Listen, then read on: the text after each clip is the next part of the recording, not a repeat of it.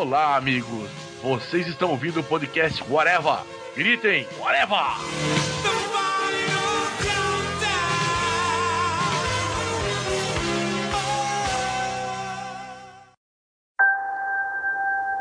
This job, we try to save as many people as we can. Sometimes that doesn't mean everybody. But you don't give up.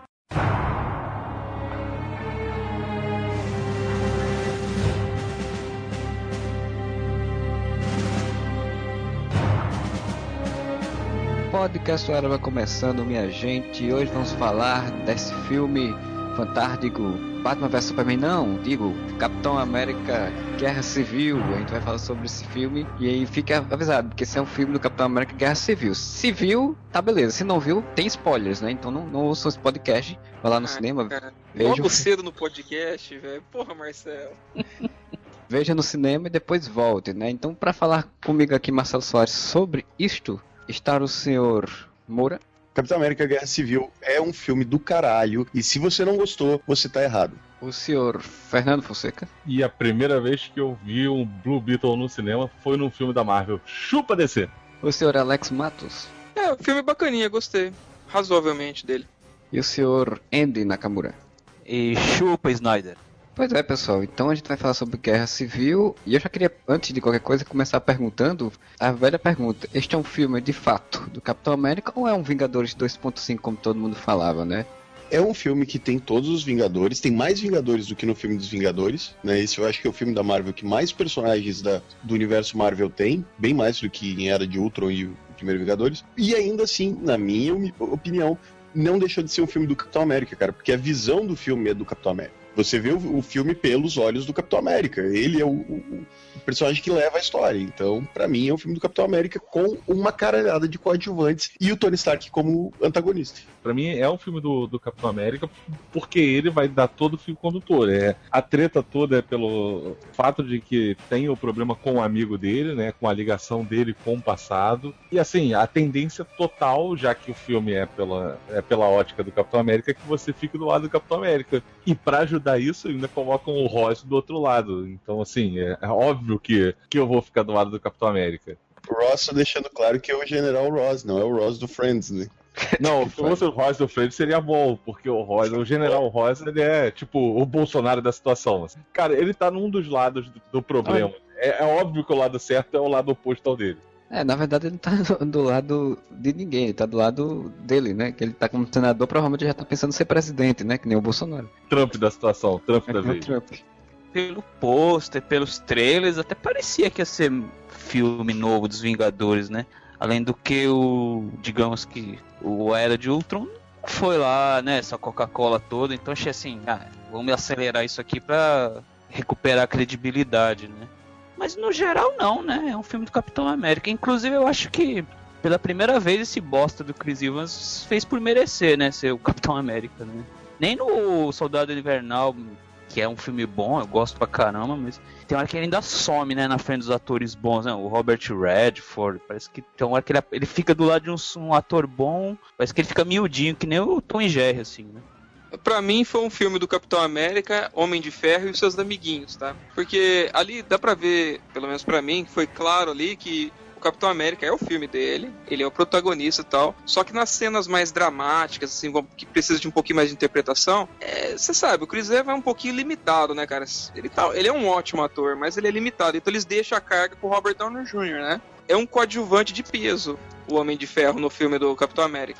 Até acho que é um Vingadores 2.5, porque na verdade tem toda a cara de um filme é, dos heróis da Marvel, e não um filme só do Capitão. Claro, aí tem os elementos ali, tem as continuações, tem as coisas relativas, mas o Chris Evans atua bem, mas faz uma coisa diferente, assim, não, está acima do que ele estava no segundo filme, por exemplo. Então, ele não atrapalha, mas ele também, pra mim, não podia ter sido um pouquinho mais interessante, sabe? Acaba que o Robert Downey Jr. acaba um pouco tirando esse tanto que o pessoal tá falando que é um filme do Homem de Ferro, né? O Homem de Ferro 4. Ele manda muito bem no, no papel que ele se propõe. Se você prestar atenção, é o único personagem que não muda e nem tem dúvida sobre a opinião que ele forma desde o começo. Ele tá convicto, dá ordens e tudo mais. Tá bem de Capitão América, ele leva os- o filme nas costas.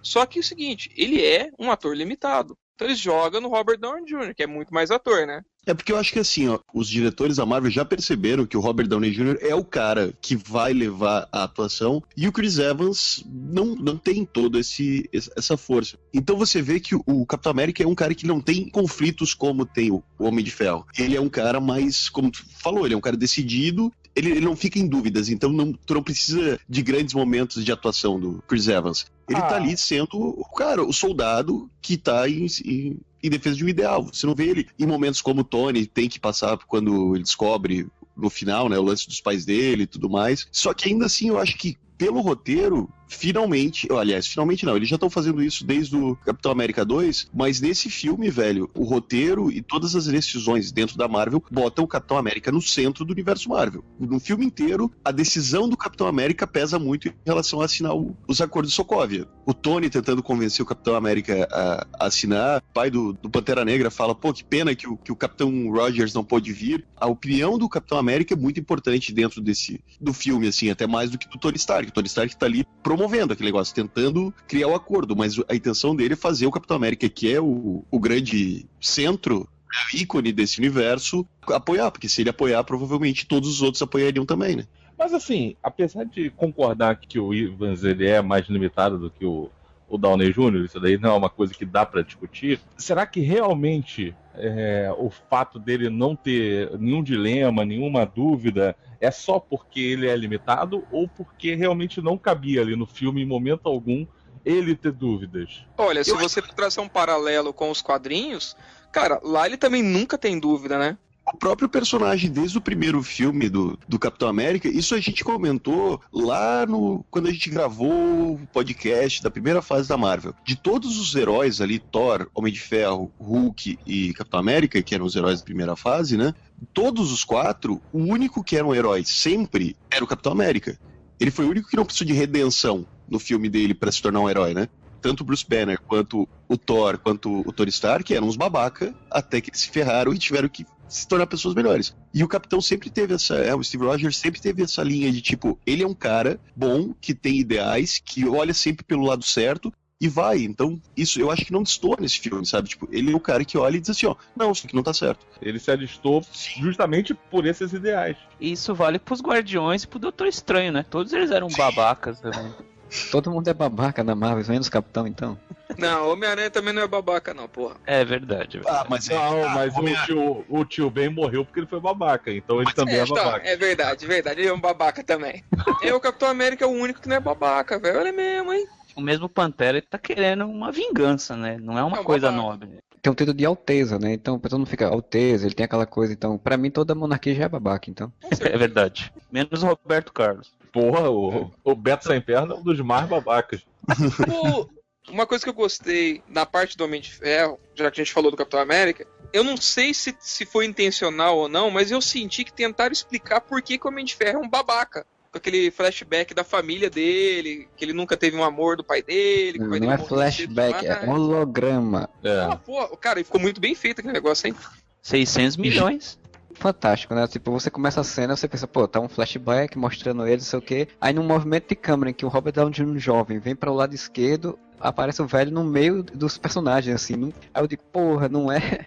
Não é flashback. Não é flashback, porra nenhuma. Não, ficou muito bem feita aquela cena. E ali, para mim, explica uma essência de, que dá mais pé no chão pro, pro Tony Stark, sabe? Que mostra um pouquinho de motivação dele deixa ele mais humano, cara. Porque antes era só o piadista, né, cara? Ficou um pouco mais Sim. sério depois disso. Já que a gente falou da, da, evolução do Capitão América, cara, o Tony, ele é o oposto do Steve Rogers, né, cara? Ele é o cara que é inteligente pra caralho, mas ao mesmo tempo ele tá sempre se questionando se ele tá certo, se ele tá errado, ele, ele não é tão emocionalmente maduro quanto o Capitão. Tanto que, cara, olha a mudança dele se a gente passa a pensar também lá do começo. No começo ele era, no começo ele era um babaca, né? Ele era um babaca que não tava nem aí pra nada, vendia arma, cagou pro mundo. Ele só para pra pensar que ele tá vendendo armas quando ele é sequestrado e quase morre, né? No, no segundo ele tá vivendo a vida louca lá. Vivendo vida louca, ele vive a vida louca. Aí, no Vingadores, Vingadores, ele não tá levando aquilo a sério nem um minuto, né, cara? Ele tá, tipo, zoando e tirando com a cara dos outros e se sentindo superior, porque ele é um babaca no sentido arrogante, né? Ele não perde isso. Tira com a cara do Thor, tira com a cara do Capitão América, fica zoando com o Banner e só dá merda exatamente no terceiro Homem de Ferro, que é quando ele se liga, que tem até uma fala no Homem de Ferro 3, né, que ele diz, porra, tive que levar uma bomba nuclear pro meio do espaço tinha os aliens caindo no meio da Terra. Se eu não tivesse uma armadura, eu tava trabalhando com um cara que é um super soldado, um deus nórdico, um monstro, dois assassinos treinados e eu. Só que eu sem armadura sou bosta, né? Eu faço porra, eu ia morrer em dois minutos se eu tivesse sem armadura. É isso que vai, vai criando uma paranoia dele, que vai levar ele a criar as trocentas armaduras do Homem de Ferro 3, né? Que se mexe sozinho e tal, que vai evoluir para um Ultron. Ele já tá na pilha desgraçada de tipo, quero botar uma armadura ao redor do mundo, para chegar ao ponto de, cara, quando realmente dá merda de novo, né? Porque o, o Ultron foi uma merda que ele proporcionou, e que causou morte pra caralho, que ele chega e fala: Não, vamos fazer o seguinte, vamos assinar esse tratado aqui e agora o governo que manda o que, que a gente faz. Gente, eu sou uma merda pra agir sozinho. Não põe liberdade na minha mão, não. Alguém manda eu fazer alguma coisa? É isso, é, É, basicamente é, isso.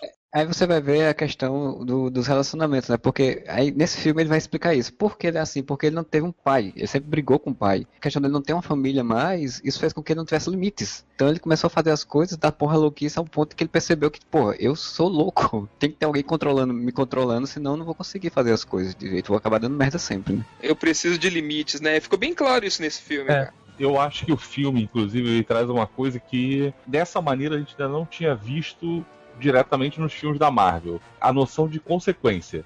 A gente está tendo o universo compartilhado já há um tempo. Só que assim, o que é o universo compartilhado? Ele basicamente é uma coisa assim, ah, tipo, eu tô aqui no filme do Homem de Ferro, mas olha só, existe o Capitão América, tá? Ah, existe o Hulk. Ah, existe o Thor nesse filme, além deles existirem, as coisas que acontecem nos outros filmes, eles reverberam e têm consequências. Isso ainda não tinha sido trabalhado nesse ponto. É, era no máximo citado, né? Como, tipo, ah, os eventos de Nova York. A gente já viu isso acontecendo bem aos poucos, mas acontecendo. Tem série da Netflix, né? Aquele, todo o, o lance do plano do, do Rei do Crime no- na primeira temporada do Demolidor é baseado em reconstruir o bairro lá que foi destruído na invasão alienígena. né?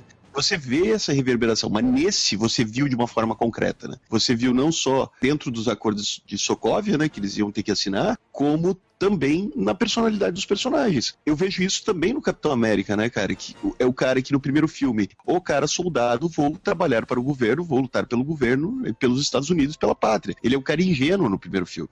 No Vingadores, ele é o cara ainda perdido no tempo, que tá ali, tipo, ok, o que, que eu faço pra ajudar, tá ligado? No terceiro é que você tem essa quebra, que é quando ele descobre a Hydra infiltrada na SHIELD, que ele começa como praticamente um agente da SHIELD, né? E daí você tem essa quebra, esse rompimento com a SHIELD e com o governo, porque ele descobre que a Hydra tá em todos os lugares, né? Tá no governo, tá na, tá na SHIELD, até o momento que ele, porra, eu não posso confiar cegamente nas pessoas. E nesse filme isso tá reverberado. O Rhodes fala, né? Cara, mas quem vai decidir o que a gente faz não é o governo americano, não é a SHIELD, não é a Hydra, quem vai decidir é a ONU. E daí é gente que tem ideais, tem agendas, né? E, e essas agendas mudam. E se eles quiserem que a gente invada um país que a gente acha que não tem que invadir, e a gente quiser ir resolver, prender um vilão em algum lugar, eles disserem que a gente não pode ir, porque eles iam virar os Supremos, né? Basicamente, se, se o Capitão América topasse isso. É, essa é justamente a discussão do, do segundo volume de Supremos. Essa discussão é muito- fica muito bacana no, no filme. A gente sabe que os quadrinhos foi mais ou menos parecido, mas, pô, é uma surpresa para uns amigos meus que são civis, vai, que são, não são nerd e não conhecem, de ver o Capitão América indo contra o governo, sabe? É O Capitão Bandeira, caramba. Como ele é assim, ele é contra o, o governo. E aí ele abre a boca pra falar a motivação dele, a galera falou, pô, isso daqui faz sentido, sabe? Então ficou legal. Até nego que não, não curte quadrinhos, que foi lá só pra assistir o filme, nem tinha assistido os filmes anteriores, entendeu esse lance. Então ficou bem fácil de entender, não teve muito dúvida, saca? Eu achei muito legal isso. Porque a discussão é clara e é bem feita, né, cara? Não é concordo ou não concordo, vamos cair na porrada. Assim, uma coisa que eu tenho que dizer, na minha opinião, esse filme, o Capitão América Guerra Civil, ele é o roteiro mais bem elaborado de todo o universo Marvel até agora. De todos os 13 filmes produzidos, esse é o mais bem elaborado. Até do que Porque- Soldado Invernal. Até do que Soldado Invernal, Até. cara. Eu acho que Soldado Invernal é o fica em segundo lugar de melhor roteiro. Porque o que, que eu acho que os irmãos russos fizeram? Eles pegaram e fizeram um Soldado Invernal 3.0, né? O Capitão América 2 3.0, quer dizer, eles pegaram o que eles fizeram no segundo Capitão América e fizeram melhor. Eles pegaram o que foi feito até agora em Vingadores, porque Vingadores, convenhamos, o primeiro Vingadores é um filme divertidíssimo, só que ele é simples, né?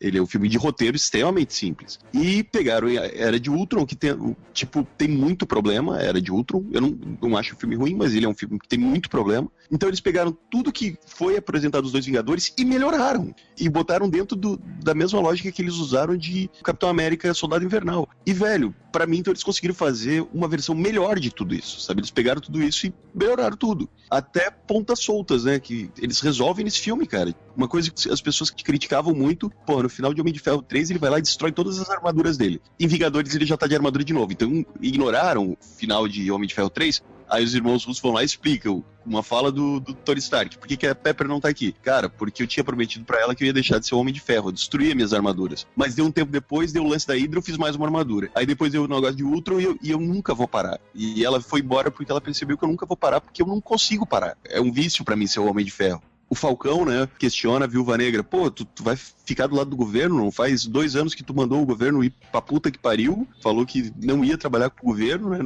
que foi no final do Capitão América 2, e agora tu tá fazendo isso. Ela, cara, nesse momento é a coisa mais certa a fazer, e ela joga os argumentos, e velho, tu entende? Isso que é legal os personagens têm argumentos, eles não estão simplesmente, sabe, tipo, ah, eu sou Team Capitão América, eu sou Team Iron Man, sabe? E outra coisa, amor, eles não estão tentando se matar. Um amigo meu, ele tava no cinema, ele falou assim: eu, quando eu entrei aqui para assistir o filme, eu pensei assim, pô, o time do Homem de Ferro é muito mais forte, é muito mais poderoso, né? Pô, só o Visão uhum. sozinho pega todo mundo ali, né? Como assim os caras tá conseguindo enfrentar o outro? Mas no filme fica bem claro que os caras estão segurando a mão. Cara, eles não estão ali para se matar. Eles não estão querendo matar o cara do outro lado. Eles simplesmente tá, tá tretando ali. Tanto que tem uma cena do Gavião Arqueiro que ele segura a mão para bater na, na Viva Negra, né? Fala, ainda somos amigos, né? depende da, porra, da próxima porrada que eu levar, né? Alguma coisa assim. Então eles estão segurando a mão, então você entende por que, que eles conseguem enfrentar os, os outros personagens que são mais fortes que ele. Aquela cena final do Homem de Ferro contra o Soldado Invernal e o Capitão América.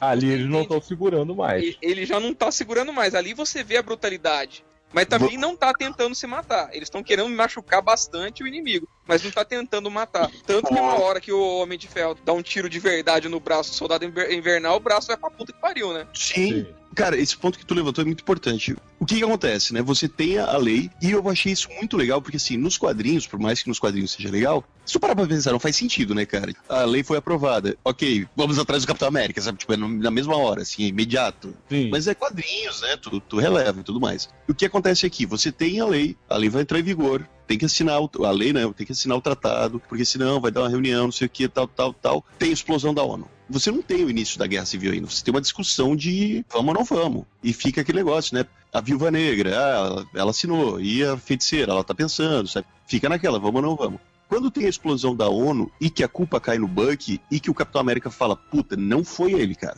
Por isso que eu falo que é um bom roteiro. Ele não te joga as coisas, ele vai te mostrando. Muita gente tava falando, né?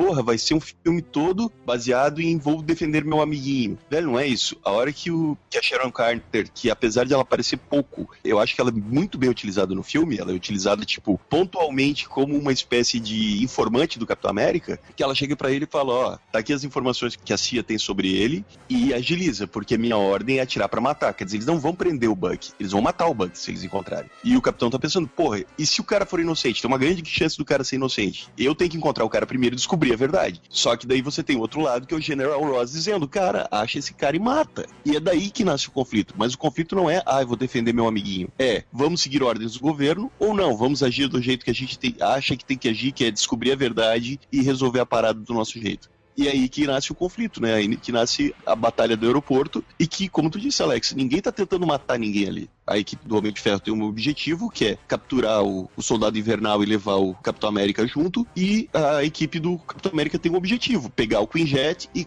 continuar a investigação que eles estão fazendo. Então você não vê ali, tipo, ah, o, o fulano tentando matar o ciclano, o Beltrano tentando matar o, o ciclano. São duas equipes que são amigos e eles estão tentando neutralizar a outra equipe. A hora que o Visão atira no, no máquina de combate sem querer, né? Pô, você vê que o, o Falcão e o Homem de Ferro descem juntos para poder tentar salvar o cara. Não é aquele negócio, pô, o cara se fudeu, se fudeu, vamos embora agora. Não, vamos tentar É, o Falcão podia ter ido embora. Inclusive tinha uma, uma, uma, sacada no trailer, né, que dava a impressão que o Soldado Invernal que atirou no, no máquina de combate, né? Não era, né? Era uma jogada, né? Isso daí eu já tinha entendido, assim, tipo, porque era assim, o trailer te deixava isso daí tão na cara que eu tinha certeza que não tinha sido ele que ia ter atirado. Agora, uma outra coisa importante que o filme faz, faz de maneira inteligente e rápida, é que ele pontua com a morte da Peggy Carter logo no, no início do filme que o Capitão América ele perde aquele vínculo que ele tinha com o passado dele. Porque, na verdade, assim, naquele momento, o vínculo com o passado dele seria a Peggy Carter e o Buck a Peggy Carter morre e aí ele só tem o Buck. O Buck é tudo que resta da vida dele, assim, tipo, é a, o que ainda estava vivo daquilo ali. Você tem que considerar que é uma pessoa que viveu os anos 40 e de repente ficou congelado e acordou agora. Ele não tem amigos de infância. Só tinha duas pessoas que fizeram parte da vida anterior dele, né? Antes dele ser congelado, ainda vivos torna aquela questão toda mais importante para ele. Porque não é só um amiguinho que ele vai ter que salvar, é uma parte do passado dele. Inicialmente ele não vai querer salvar o Buck, ele vai para tentar descobrir o que tá acontecendo. Interrogatório no Buck para ver se é ele sim, mesmo. Tá sim, até antes do interrogatório, Alex, quando o Buck, o Buck despiroca lá no, no, no interrogatório que o, o Zemo, né, uh, usa as palavras dele, que o Buck sai sentando a porrada de todo mundo, a hora que o Buck vai fugir, quem impede é o Capitão América. O Capitão América não tá tipo, ah, foge lá, meu amiguinho, para, sabe? Não, ele vai lá, segura, cara, aquela cena é muito foda, inclusive, ele segura o, o helicóptero, o helicóptero cai, só que ao invés dele entregar pro governo sabendo que o governo simplesmente vai culpar o cara, ele leva e faz o próprio interrogatório dele, tá ligado? Porque, ao contrário do Tony e de quem tá a, a favor do governo, e não digo nem do Tony, né? Porque o Tony tá cumprindo ordens, mas ao contrário do General Ross, que só, simplesmente, cara, pega esse cara e tranca numa jaula pro resto da vida ou dá um tiro na testa. O Capitão América quer saber, porra, velho, tem algo maior acontecendo aqui. Ele não se limita a resolver as coisas, ah, não, vamos resolver do jeito mais simples. Cara, vamos descobrir como, o que tá acontecendo, vamos investigar. O Capitão América é muito investigativo nesse filme, cara. Ele é mais que o Batman. Por sinal, até aquela cena lá, né, quando eles estão dentro do carro presos, né, que tá o Charlie, o Charlie lá pergunta ele, aí, tá feliz, rapaz? Finalmente você, né, o cara tá, tá todo mundo preso agora, vamos todo mundo se ferrar na, na prisão. E aí ele pega e vira e diz, né, não, mas ele tá vivo, né? Pelo menos o cara tá vivo, né? Vocês não mataram ele, isso é muito legal.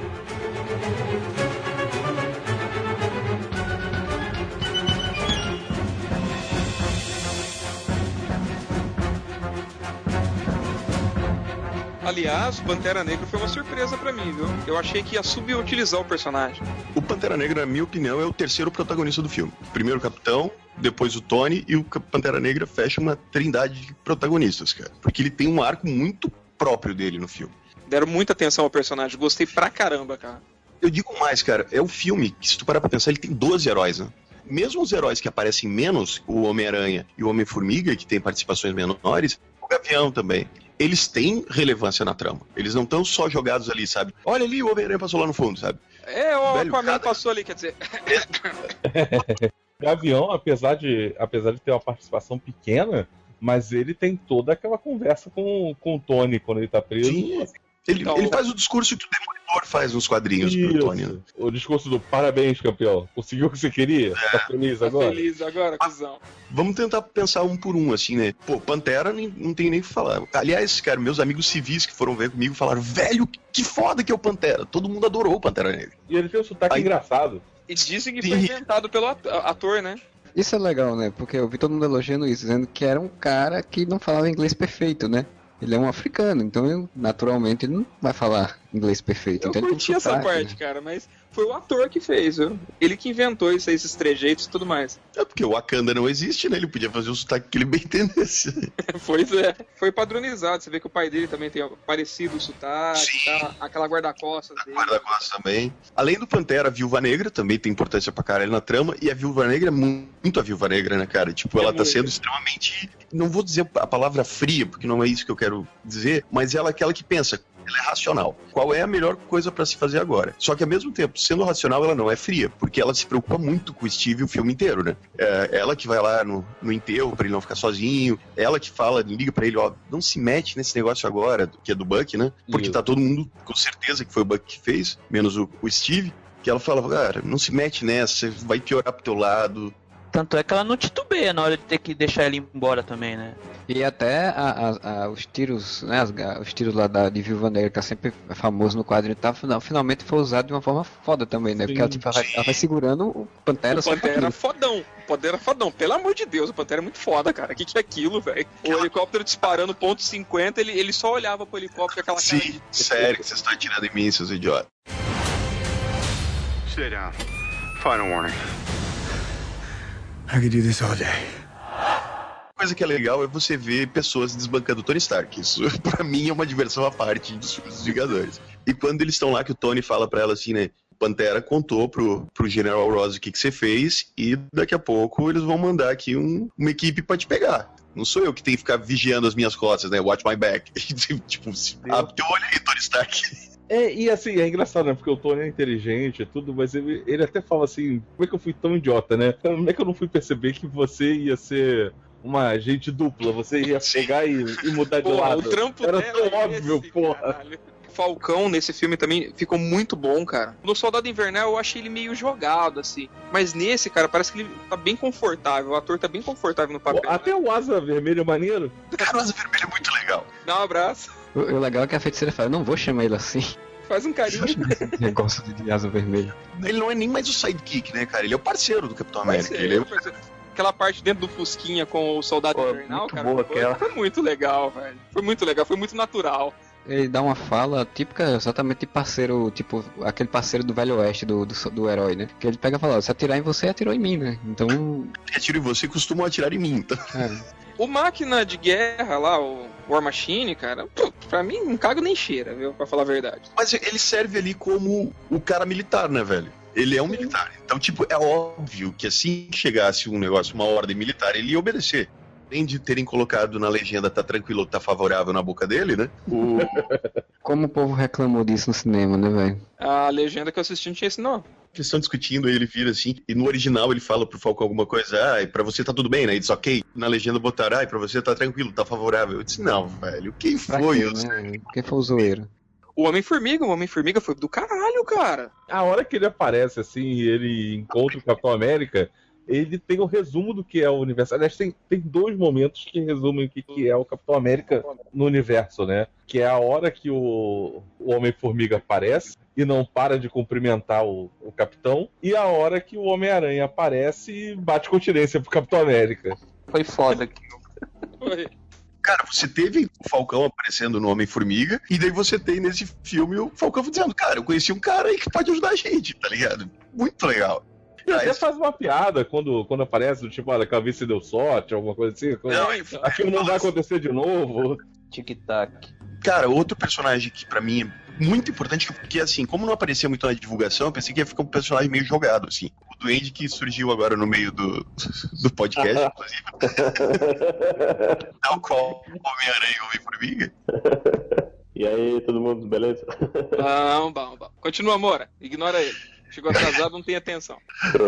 Mas então, que é a Feiticeira Escarlate, cara. Tipo, ela não tava aparecendo no material de divulgação quase nada, né? Quando aparecia as equipes, né? Ela nunca aparecia naquelas imagens conceituais. E, velho, ela tem um arco importante pra caralho no filme. Não por causa dela, né? Porque, na verdade, ela contém a explosão do... Que é uma coisa importante de falar que a gente não falou, né? Se nos quadrinhos é o nitro que explode, aqui é o ossos cruzados, né? E, cara, ela conteve a explosão dele, que ia matar gente pra caralho, né? Sei lá, explodir um quarteirão. Ela consegue evitar, só que ela não consegue segurar totalmente a explosão e acaba matando algumas pessoas. É legal porque na cena anterior ela fez basicamente a mesma coisa, né? Tipo, ela pegou a fumaça lá do gás, juntou Sim. tudo e jogou pra cima. É o que, que quando tem a mesma situação, o que, é que ela pensa? A primeira coisa que ela pensa é fazer igual, né? Tipo, Jogar não, vou pegar cima. esse cara e jogar pra cima. Só que quando ela joga pra cima, o negócio explode antes e ela não consegue controlar e acaba pegando no prédio. E, inclusive porque o filme também deixa claro que ela não tem total controle, dos poderes dela, né? Ela ainda tá numa fase de descobertas. É, mas aquela hora que ela domina a joia do infinito na testa do Visão e faz ele É foda, hein? aumentar a densidade, velho, aquilo ali eu fiquei assustado com o poder da mulher, velho. Por isso que quando tu falou ali, ah, mas o Visão é o mais poderoso cara, feiticeiro escarlate, velho. E aquilo pode ser uma bomba relógio, né? Ela, né? Uma coisa ainda a evoluir, né?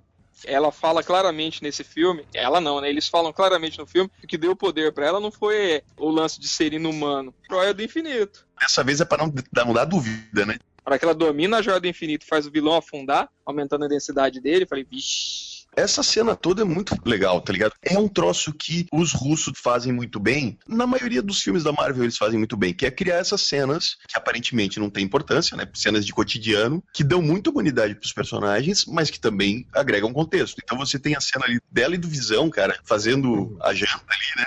Velho, já bota todo o esquema do, né, do relacionamento deles dos quadrinhos. Quando você descobre que ela tá presa, que o Tony deu ordem pro Visão não deixar ela sair de dentro do- da mansão, isso acrescenta muito pra trama, porque é naquele momento que ela diz, cara, vai se fuder, então é assim que a gente vai viver agora, limitados, a sem poder sair de casa. E quando o avião vai resgatar ela, é muito maneiro, cara. Porque dá muita impressão que ela não vai querer sair primeiro. E depois ela usa o poder dele pra aumentar a densidade do cara e jogar ele 10 andares pra baixo da mansão.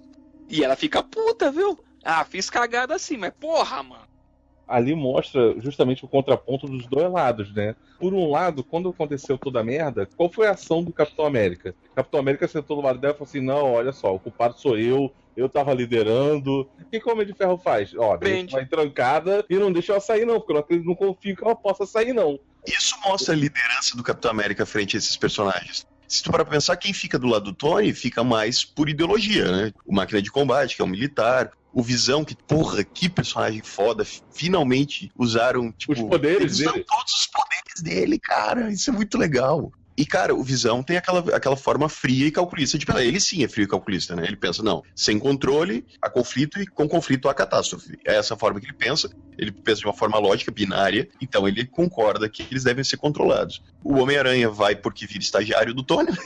e quem defende o Capitão América vai porque eles pensam, cara, é o Capitão América, cara, ele tá certo. Ele é o nosso líder. Então, o Gavião não tem nem discussão. O Gavião simplesmente, cara, ó, o Capitão América precisa da gente, vambora.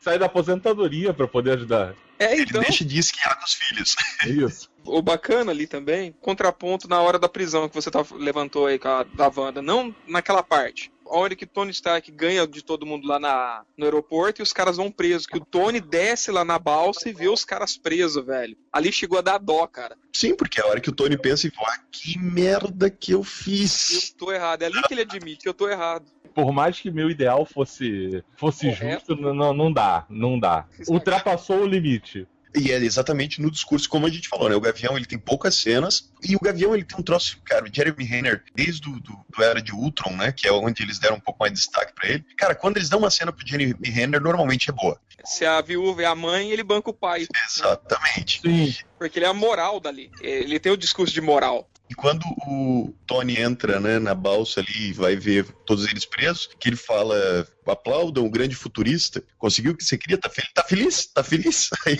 que o Tony fala, ah, cara, não sabia que eles iam botar você, você, eles iam jogar vocês aqui dentro, Gavião, mas você sabia que eles iam jogar a gente em algum lugar. Então, tipo, não te faz de inocente, tá ligado? Tipo, sabia que a gente ia se fuder e você apoiou essa, essa parada, então não te faz de inocente. É, é outro que desbanca o Tony no filme, né, cara? E faz muito bem isso. Bom, coincidentemente, os dois que desbancam, né? A viúva e o, o Gavião. Coincidentemente, não é nem difícil desbancar o, o Tony, né? Do jeito que ele, ele faz merda nos filmes. Tem uma hora que a viúva fala pra ele, né? Cara, desce um pouco do teu ego, tenta ver sem, sem se achar o cara mais inteligente do mundo, porque você não é, seu idiota. Eu queria pedir uma coisa, já que o doente só entrou agora, ele é o maior fã de Homem-Aranha presente nesse tipo de podcast, inicie falando de Homem-Aranha, doente. Aê, até que enfim eu vou poder falar essa porra. Não, a gente gua- aguardou pra você, pra falar a verdade. Eu só entrei nesse podcast pra falar do Homem-Aranha. Primeiramente, boa noite, galera. Valeu. Prazer inenarrável estar aqui de novo. Eu tive mini orgasmos cinematográficos com Homem-Aranha. Puta, tem tudo, cara. Tem tudo ali. O moleque realmente me convenceu em dois minutos de tela, assim como o Parker. Naquele jeito contido, tímido, nerd loser. Você repara, assim, rapidamente, ele como Parker, que ele convence. Vai ser um, um Parker promissor, assim. Cara, tudo a ver, cara. Eu consegui ver, tipo, um- uma parte do Homem-Aranha Millennium ali e do Aranha clássico, assim, sabe? Misturado. Foi muito foda. É, rapidamente jogaram que ele era pobre, que ele era nerd. E que tem uma tia gostosa. Ai, meu Deus. Vai chegar pra outro caso, calma, a gente vai chegar lá. E o tio Ben tá morto já. Cara, nem precisa contar a história de novo. Todo mundo sabe a história do Homem-Aranha, meu. É, Todo mundo eu, eu lembro em- um podcast há muito tempo atrás, o próprio Duende, o próprio Thiago falou isso. Eles, rapaz, pra que contar a origem, né? Não tem mais pra que contar a origem. Exato, ninguém aguenta mais a história do Aranha, do, do Batman. Porra, chega, cara. Chega. Duende, tu percebeu que com uma, uma frase ou duas frases, ele resumiu a origem dele, o lance do tio Ben, sem precisar falar da origem dele e da, e da morte do tio Ben, e sem falar a, a frase clássica que ele diz, há seis meses atrás eu era um rapaz normal, aconteceu um negócio e eu, vi- eu fiquei assim? Uhum. Todo mundo sabe que ele foi picado por uma aranha radiativa, geneticamente modificada, whatever. Uhum. Ele foi picado por uma aranha urugudu. O Tony pergunta, tá, mas por que, que você faz isso? Por que, que você sai na rua defendendo pessoas e tal, salvando o mundo? Ele fala, ah, quando alguém tem o poder de fazer as coisas que eu tenho e não ajuda as pessoas, quando alguma coisa ruim acontece, a culpa é dela, a culpa é minha. Nem precisou falar o nome do tio Ben. E aprendi isso porque não fiz o tio Ben morreu por causa disso, ponto, tá ligado? Agora, o negócio que eu fiquei, tipo, que o olho brilhou na tela, assim, além de, de ver as cenas fodas dele lutando, tá ali com o capitão, e enfim, com deu um cacete no Buck no Falcão. E perdeu pro essa vermelha. Meu, é o interesse dele, assim, sutil sobre as coisas, sabe? Sobre a, a ciência, aquele apaixonado sobre ciência, perguntando do braço do Buck, da asa, se é de, de da liga de não sei o que, do Falcão. Puta que pariu. Aquilo eu falei, mano, nunca teve esse nenhum filme do Aranha esse interesse tão, tão grande assim. Você vê que ele tinha uma fome de aprender os negócios, sabe? Tipo de moleque, piadas, puta que pariu, velho. Ele citou Star Wars sem dizer o nome Star Wars, né? É aquele Um filme antigo, velho, é aquele filme antigo chamado Império Contra-Ataca. Não, genial, cara. Aquilo ali é que foi o que o Alex falou, cara. Conseguiram mostrar em 15 minutos o que não mostraram em 5 filmes do cara. Eu sempre falei que o Tobey Maguire me irritava fazendo aquele nerd Big Bang Theory, né? E o Andrew Garfield, eles foram pro outro lado, né? Não, não, então já que tem um mongol, eu vou fazer um descolado. Cara, o cara fez um, uma- um ser humano real. E parece fácil porque ele tem 19 anos, os outros dois têm 30, fazendo adolescente. É realmente um moleque, cara. De verdade, Exato. Dessa vez. Verdade. A voz que- dele é de moleque. Isso, quando, quando ele aparece lá e começa a falar, as pessoas ficam agindo tipo, caraca, quem é essa criança? Ele é baixinho, né, cara? Ele é pequeno, ele tem tamanho de um adolescente. Então todo mundo olha, ele é pequenininho, né, cara? Aquela cena clássica dos caras correndo no, no- no aeroporto lá, meu, você vê o tamanho dele perto do, do, do War Machine, assim, o da Vivete, cara. Ele é raquítico. Ele é o Homem-Aranha, velho. Ele não é o bombado aranha. Exatamente isso. É, tanto que, que o Homem de Ferro faz, não, a sua função é ficar pulando e lançando teia e acabou, né? Você não tem... O que, que eu faço? O que, que eu faço? Fica longe, atira a teia. Muito bom, cara. Cara, e é- ali ele, ele mostra que ele é inseguro, apesar das piadinhas, mas é o personagem, um dos personagens mais fortes que tá naquele aeroporto, cara. Pô, ele segura o braço lá do soldado invernal. Não, e tá todo mundo se fudendo com, com o gigante lá e quem resolve é ele. O que eu achei mais legal, uma coisa que eu sempre falei, foi confirmado o Homem-Aranha na Marvel, foi que eu queria que o Homem-Aranha não entrasse como se fosse, sabe, tipo, o mega foda, que normalmente se faria, né? Se ele é um adolescente, e se a gente parar pra pensar que no filme ele tem 15 anos, né? Tanto que ele, quando o Tony Stark fala, ah, prepara as coisas que a gente vai pra Alemanha, ele disse, não posso, tenho dever de casa, eu tenho aula, não posso. Genial. É muito foda isso. Isso é muito gibi, né, meu, do Aranha, isso, cara. É muito gibi. E é muito natural. As piadas são muito naturais. Quando ele chega lá, ele é o garoto que, se tu para pensar, se o, o Tony Stark revelou ser o Homem de Ferro em 2008, foi quando começa, né? né, Até é comentado no filme. Isso também é muito legal que eles falam. Depois, desde que o Tony Uhum. revelou que era o Homem de Ferro, começaram a aparecer muitos ah, humanos aprimorados, que é um termo que se usa em Agents of Shield, que se usa em várias, vários outros locais desse universo compartilhado. Então eles deram esse afago, sabe, de dizer vários outros, quer dizer, além dos Vingadores, tem muita gente, quer dizer, o pessoal do Netflix, o pessoal do, sabe? Então, mas quando isso começou a acontecer, teoricamente, o Homem-Aranha tinha tipo 7 anos de idade, 6 anos de idade. Era um moleque. Então ele, ele de criança, ele cresceu vendo os super-heróis e aqueles caras são celebridades pra ele, sabe? Tipo, tá ali no meio pra ele é muito foda. Então- Então, você vê isso, a reação dele quando ele vê o Tony Stark, que ele fica todo esgaguejando e, meu Deus do céu, que que o Homem de Ferro tá fazendo na minha sala? Ele tá querendo pegar Quando minha tia. Ele tá pensando sobre a tia, eu fico puto ou eu fico feliz? Eu ficaria feliz, cara, se o Tony Stark casasse com a minha tia.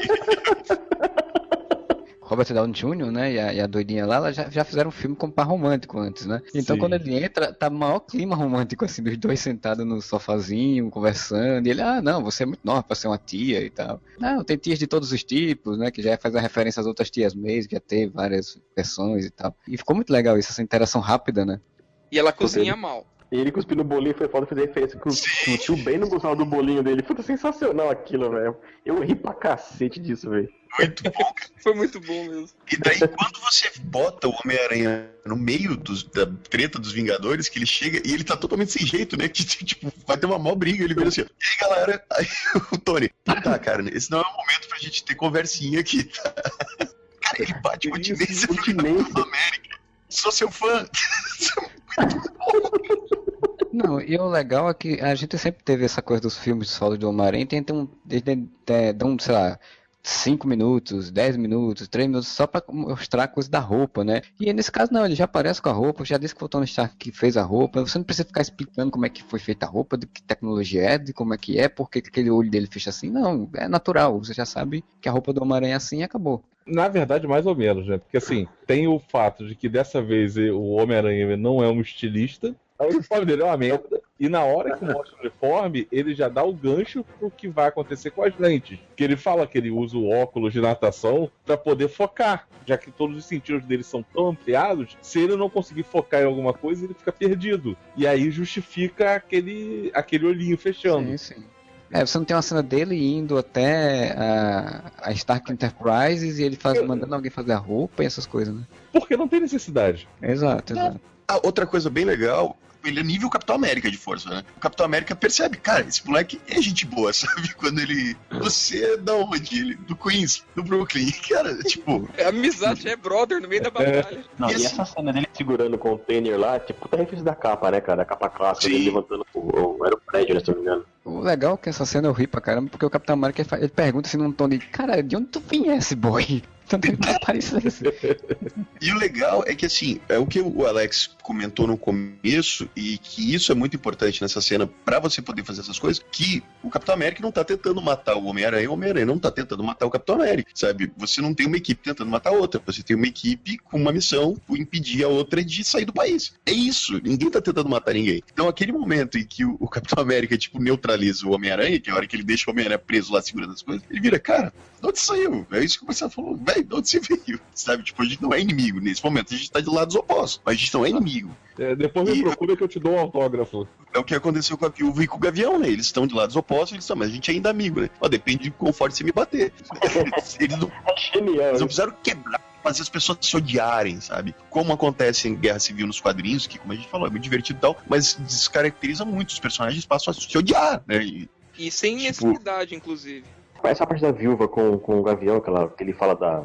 Depende da intensidade da porrada que você vai, você vai me dar. É uma puta referência quando o Loki pegou o, o Gavião e ela fez aquela porrada no Gavião pra ele poder voltar, né? A calibragem cognitiva, um negócio assim nele. Ele falou. Que ele volta normal. Tô falando, se for bater, da- me bater daquele jeito, a gente vai ser, vai ser, vai ser treta. Pega leve. A feiticeira depois fala, pô, você segurou a mão, né? Stay down. Final warning. I could do this all day. Fala do Pantera já? Já falar mais, fica à vontade, Pode falar. Puta, não, só queria fazer uma adenda que é o melhor uniforme do, do, do filme é do Pantera. O Pantera tem garras retratas nos dedos, cara. Isso é bem, é bem legal, Muito isso legal. fica ridículo.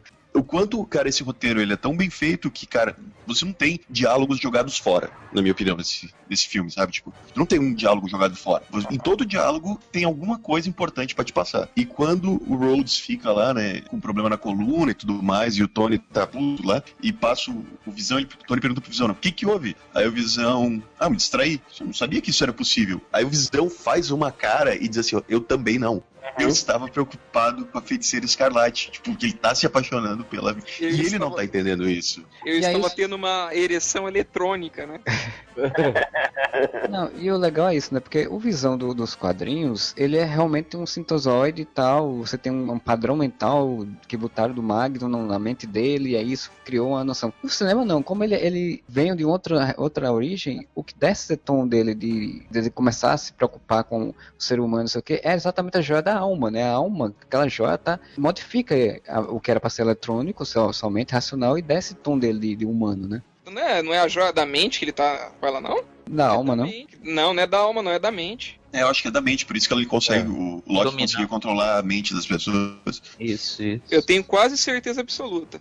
Retiro o que eu disse, então. Mesmo sendo a joia da mente, quer dizer, tá fazendo ele conseguir ter pensamentos, não simplesmente ser uma Sem programação. contar que- Sem contar que a joia da, da- da mente, no caso, ela une os dois, né? A feiticeira e ele, né? Eles dois tiver, existem daquela forma por conta dessa joia, né? Ô, falar em feiticeira, falaram pra mim que ela é irmã daquelas irmãs Olsen. Ela é uma bonita das irmãs Olsen, exato. Porra, Talentosa. a carga genética ficou tudo pra ela, hein? Ah, porque as duas querem uma pedra, né, gente? Também. Elas eram É, bonitinhas quando é. elas faziam full house. É o crack. É, as duas viraram o império da moda e estão lá, né? Não deixaram de fazer a atuação e a outra foi se destacando. É que nem o Macaulay Culkin, né? O irmão dele também tá fazendo sucesso pra caramba É. hoje. E é bem mais ator. Bom, foda-se eles. E o vilão? o grande lance do vilão, que apesar dos problemas que as pessoas querem dizer, né, que não é o Zemo, que poderia ser o Zé, etc., é inegável que ele vence no final. Meus amigos falaram, mas é um cara que saiu do nada. Eu falei, velho, ele não saiu do nada. Se você prestar atenção no filme, ele é das forças especiais, ele já trabalhou, ele tem passado, ele tem ficha corrida, você vê que aparece no monitor lá, coisa dele. Então não é um cara que saiu do nada, não é um Zé Ruela, um soldadinho de merda lá da, daquele país que foi pra bosta, que quer vingancinha. Não é só isso, o cara manja dos Paranauê. Ele nunca causa um dano estrutural pros Vingadores de verdade, né? Nem o Ultron conseguiu isso, né? Não, nem o Ultron, nem o Loki, ninguém, cara. Ele, ele e, e, é legal o contraponto, porque o Ultron, fodão, quase um deus, o caralho é quatro. O Loki é um deus, tal. Aí você pega esse carinha, que é um soldado que tem forças especiais, tem uma ficha corrida, tem um currículo bacana, bem treinado, caralho. Mas, cara, ele não dá nem porrada no filme inteiro, cara. Não. Sabe? Diferente de outros filmes, o plano dele faz sentido.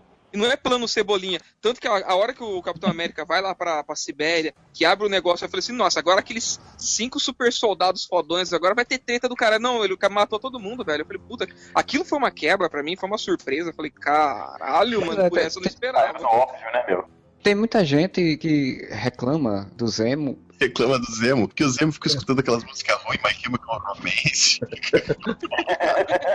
Cara, o Zemo nunca teve tantos fãs quanto agora. Eu nunca vi. Apareceu um monte de viúva do Zemo as pessoas dizerem que, que são fãs do Barão Zemo, como ele era, que, ele, que esperavam que ele pegasse os cinco super soldados e criasse os mestres do terror. Cara, isso aí é você ir pro lugar comum da história do que seria. É o mais óbvio possível é você pegar. Aí seria botar... Batman vs Superman.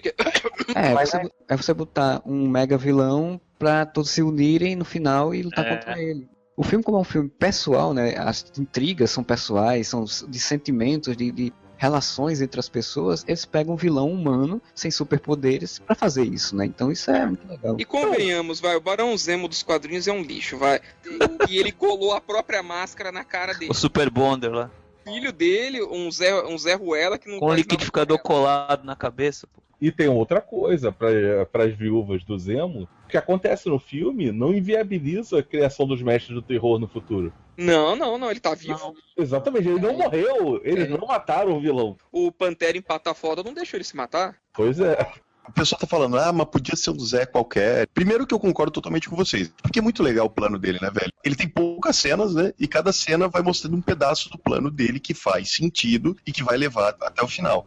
Primeiro você vê ele indo na casa do cara da Hydra, depois a explosão do, da ONU, você vai descobrir que foi ele que fez para jogar a culpa no Soldado Invernal, porque dessa forma todo mundo ia tentar tirar o Soldado Invernal da toca, para ele conseguir Sim. finalmente descobrir a verdade sobre a parada lá. E até então, o que que eles fazem para ti? Que é naquele suspense do que que o Zemo tá fazendo durante o filme inteiro. O que esse porra quer? Você tem esse suspense. Aí você tem, teoricamente, a resolução do suspense, que é quando o Buck fala: Não, eu não sou o único soldado invernal, a minha missão, na, na, verdade, era pegar aquelas fórmulas lá do super soldado e criar outros super soldados. Teoricamente, para a audiência, tá resolvido o suspense. Né? O suspense era o que, que ele quer? Ele quer recriar os super soldados. Aí, velho, quando tem a cena do capitão e do Buck indo pra, pra estação da Hydra e depois vai o Homem de Ferro e o Pantera vai seguindo, a primeira coisa que eu pensei, tá, clássico fim de filme, né? Eles vão chegar lá, vai ter cinco super, super soldados mais o Zemo pra eles enfrentarem. Tem dois de cada equipe, né? Buck e o Capitão eles América se de um unem. Vão se porrar.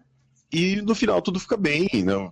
refazem os Vingadores. Quando tu chega lá e você descobre que ele matou todos os soldados invernais, e que, na verdade, o que ele queria era descobrir, né? Porque tu fica o tempo todo pensando que ele queria aqueles negócios daqueles saquinhos de gosma azul do. do Nada, ele queria a fita para poder passar pro Tony Stark. Só da gravação do, do Soldado Invernal matando os pais dele quebra o clima de suspense e você cria um clima de surpresa, velho. E isso num roteiro é muito difícil de fazer, tá ligado? O simples é você criar o suspense e resolver o suspense no final. Você resolve o suspense e depois você vira o negócio dizendo, não, cara, é isso aqui, ó. Surpresa, é muito mais foda do que vocês estão pensando.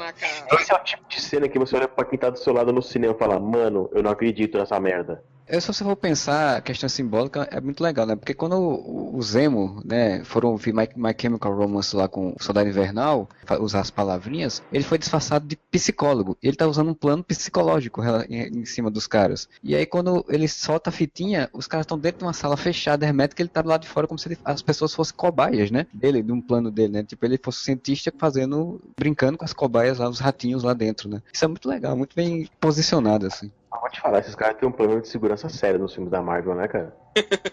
Porque o cara entrou lá no, no, no Super Soldado no filme Capitão América matou todo mundo. Agora de novo, o cara se infiltra no puta complexo. Ele entra com a identidade do, do, do psicólogo, mas ele não entra nem disfarçado.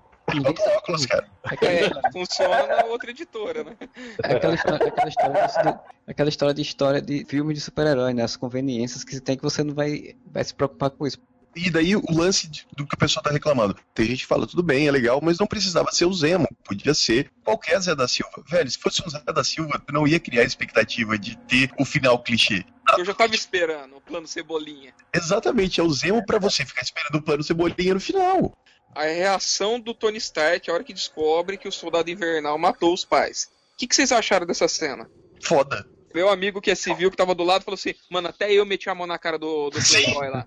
O legal é que eles, logo na primeira aparição né, do, do Tony Stark, eles já pontuam isso, que ele tem esse trauma. O pai foi embora e a mãe brigados com ele, né? Tipo, ele não conseguiu se despedir dos pais. A mãe, fala, pode ser a nossa última viagem, não sei o que, é melhor você dizer alguma coisa boa pro seu pai, né? E você sabe que ele tem problemas com o pai, de, de todos os filmes dele. Então, quando ele descobre que aquele cara que o, o Capitão América tá protegendo é o cara que matou a família dele, né? E ele já não é uma pessoa controlada emocionalmente, então é a hora dele explodir. Não, e a primeira reação dele é meio que óbvia. Ele vira pro, pro Steve e fala, cara, você sabia? Ah, mas... cara, você sabia? Aí três gaguejadas do Steve, porra, tu sabia essa merda? Imagina a carga emocional também, porque ele começa o filme falando do pai, a mulher joga na cara que o filho morreu por causa dele e ele terminou com a Pepper. Ele tá fudido, né? Ele começa o filme na merda, né? É, ele não, ele não E tem fora mais... as inúmeras cagadas, como a gente já numerou aqui, que o Moura já enumerou. Então ele tá numa pilha, cara. E, e aquele finalzinho, a hora que ele dá uma de criança mesmo, que ele fala. Devolve o escudo que quem fez esse escudo foi meu papai. Mas uma fala muito foda é aquela também, né? Nessa hora da briga, né? Que Steve fala, "Ah, ele é meu amigo. Ele fala, você era também, né? Eu sempre achei que ele olhava pra ele como um idiota, né? Um babaca, um Quando essa cena surgiu no trailer, eu fiquei com medo danado dela ficar muito piegas e muito brega, sabe?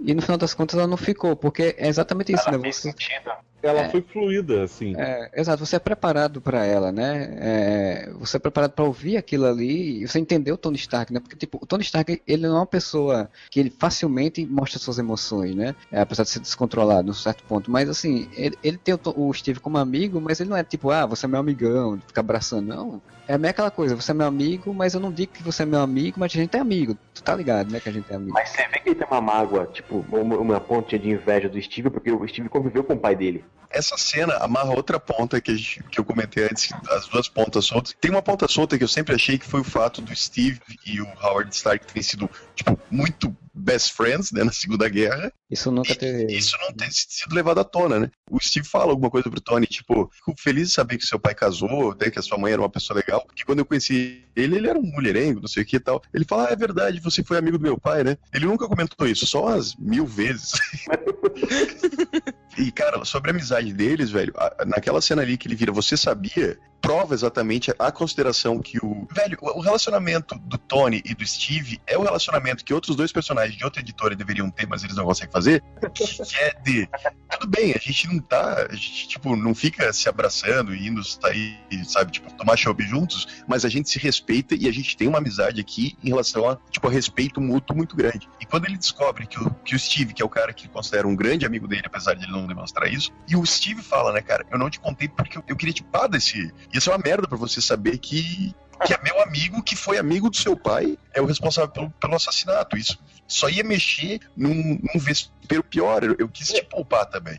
Nem sabia que tinha sido assa- assassinado, né? Não, O assassinato dos pais do Tony Stark foi brutal, porque ele soca a cara do Howard Stark até virar paçoca e depois enforca a mãe dele, cara. Porra, aquela Não, cena eu achei padrão fora da Marvel. Eu falei, nossa, é brutal demais, cara. Não, e, e- e a cena, né? Porque ele mata o Howard, aí pega, bota o Howard de novo dentro do carro e mostra a cara da mãe desesperada, assim, né? Tipo, ela, porra, eu vou morrer, ele matou meu marido, eu vou morrer aqui. E pra piorar, na hora que eles estão lutando, ele fala: Você lembra? Eu lembro de todos. O próprio Buck, que é um personagem que a gente não comentou ainda, tu vê durante o filme inteiro que ele é um cara muito amargurado. Imagina, ele passou a vida dele matando pessoas sem ter controle sobre isso. Só que daí, nessa cena, tu mostra por que, que ele tá amargurado. Como eu falei, não tem diálogo jogado fora desse filme. Quando ele fala, você pelo menos lembra da cara deles, ele fala, cara, eu lembro de, da cara de todo mundo. Quer dizer, eu sei o que eu fiz, eu só não tinha É controle. pior que a gente não tinha noção que ele lembrava disso, né? Eu achava que ele apagava. Como se ele fosse um robô, né? E, e não tivesse memórias ou coisa do tipo. E não, ele fala, cara, eu lembro da cara de todo mundo. Tava controlado, ele não tinha controle sobre as ações dele e ele sabia o que ele tinha feito. Personagem, depois do, do Soldado Invernal, do outro, anteri- filme anterior, ele salvou o Steve, até o Steve cita, isso, né? Você me salvou, por que você me salvou então? Se você não é uma boa pessoa, você não pode ter uma, uma segunda chance. E aí o filme todo pontuou isso, né? O Capitão também tá querendo defender que uma pessoa tenha a possibilidade de provar que não é culpado e que pode ter uma segunda chance, né? Mesmo você ter sido uma pessoa que fez coisas ruins, você pode ter uma segunda chance. Isso é a cerne da, da ideia do Capitão América, né? Sim, como eu falei, e como a gente chegou a essa conclusão, na verdade, o Capitão América, ele se mostra nesse filme o grande bastião do universo Marvel, né? Porque o que que acontece? Você tem a luta inteira que é massa pra caralho, inclusive aquela alusão à capa do, da última edição de Civil War, né? Eles deram a, câmera lenta pra dizer, olha aqui, ó, a capa Aqui, da ó. revista. Foda, mas ficou bom. Porque quando você sabe usar câmera lenta, sem exageros bizarros. Aprende, Snyder, arrombado, cara. Ah, mas assim, se for, se for falar sobre capa também, tem a que eles substituíram, né? Porque é a do, do Wolverine acertando o escudo do Capitão América. Que eles Sim, colocam eu- o Pantera rasgando o escudo, né? É muita referência, Sim. cara. Eu sou fã, eu quero fanservice, eu quero service. Só que eu quero bem feito, eu não quero coisa jogada. Cara, só uma coisa sobre o Buck, meu. O cara que escolheu esse maluco pra fazer o Buck lá no primeiro Capitão América, o cara veio crescendo até chegar a esse filme do Guerra Civil, eu nunca ia achar que esse cara ia virar o Soldado Invernal. Eu nunca achava que ele ia ser um bom ator quando tu vê ele em Anson Por Time, né, cara? Tipo, Cara, é impressionante que a Marvel faz, cara. De pegar uns caras e falar, puta, esse cara vai ser o Buck, velho. Vou deixar o cabelo crescer, deixar a máscara aqui e tal, maquiagem no olho e falar, mano, os caras pegaram esse cara pensando lá na puta que pariu pra ele virar o Buck. Exato. A linha, a linha assim de tempo da Marvel pro personagem e, e a evolução dele dentro do universo é assustador, velho. Aí você só tem só o quê? Oito anos de, de filmes, né? Então, Guerra Civil chegou num nível, qualidade de roteiro e de história impressionante para só oito anos de produção de uma de produtora, né? A produção massiva que eles fazem, né? E, e uma produção que começou independente.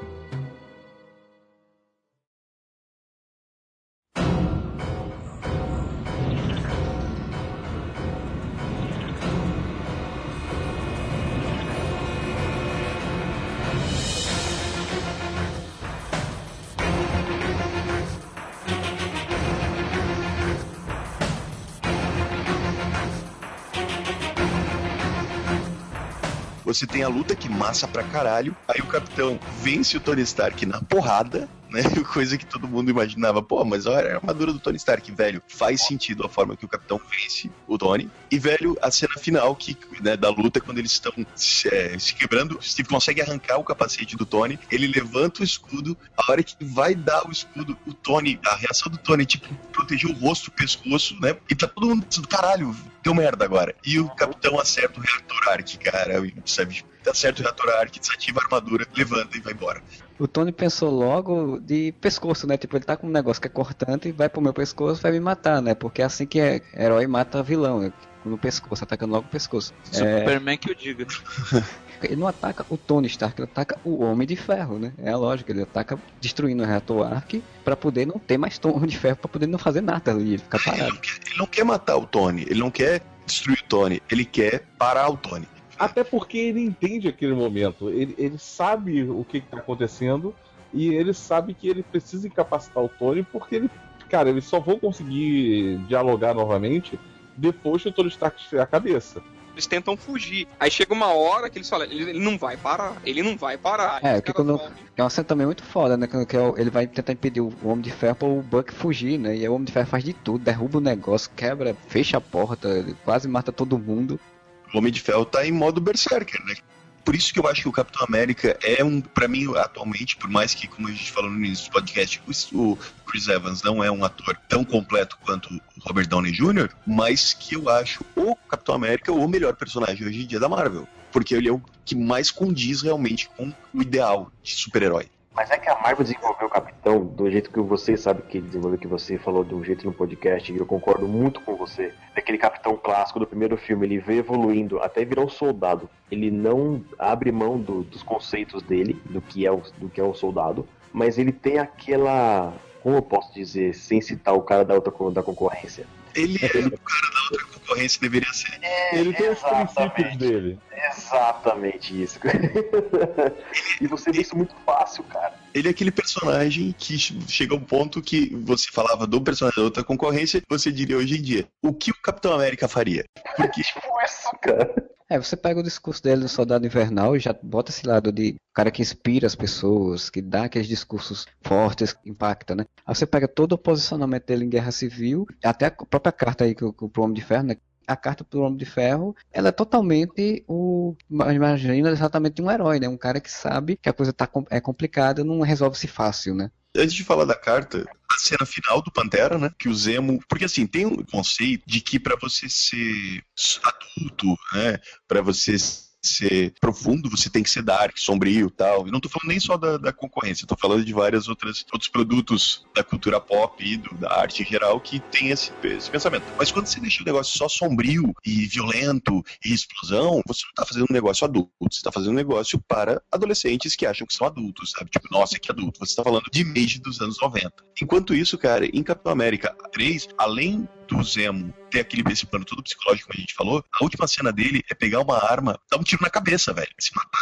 O diálogo do. Vou repetir, não tem diálogo jogado fora nesse filme. O diálogo do Zemo com o Pantera, que ele conta como o, a família dele morreu e que ele entra em detalhes tipo, pá, eles estavam fora da cidade, eh, em Sokovia. A minha mulher me ligou com medo, eu falei, não se preocupe, os Vingadores estão lá. Depois disso, eu passei três dias tentando achar os corpos da minha mulher, do meu filho e do meu pai. E eu encontrei os três abraçados debaixo dos escombros. Isso é muito foda. Tu vê um cara totalmente vazio, um cara que, sabe, tipo, foi consumido pela vingança, que perdeu tudo que tinha. O Pantera fala, e daí o Pantera, pra mim, é o segundo personagem mais heróico do universo Marvel, que ele fala assim, cara, você foi consumido pela vingança. Aquelas pessoas estão lá dentro se matando, né, o Capitão o Tony e o Bucky, porque eles foram consumidos pela vingança. Eu não vou me deixar ser consumido pela vingança. Aí a hora que ele vai se matar, ele impede o cara de se matar.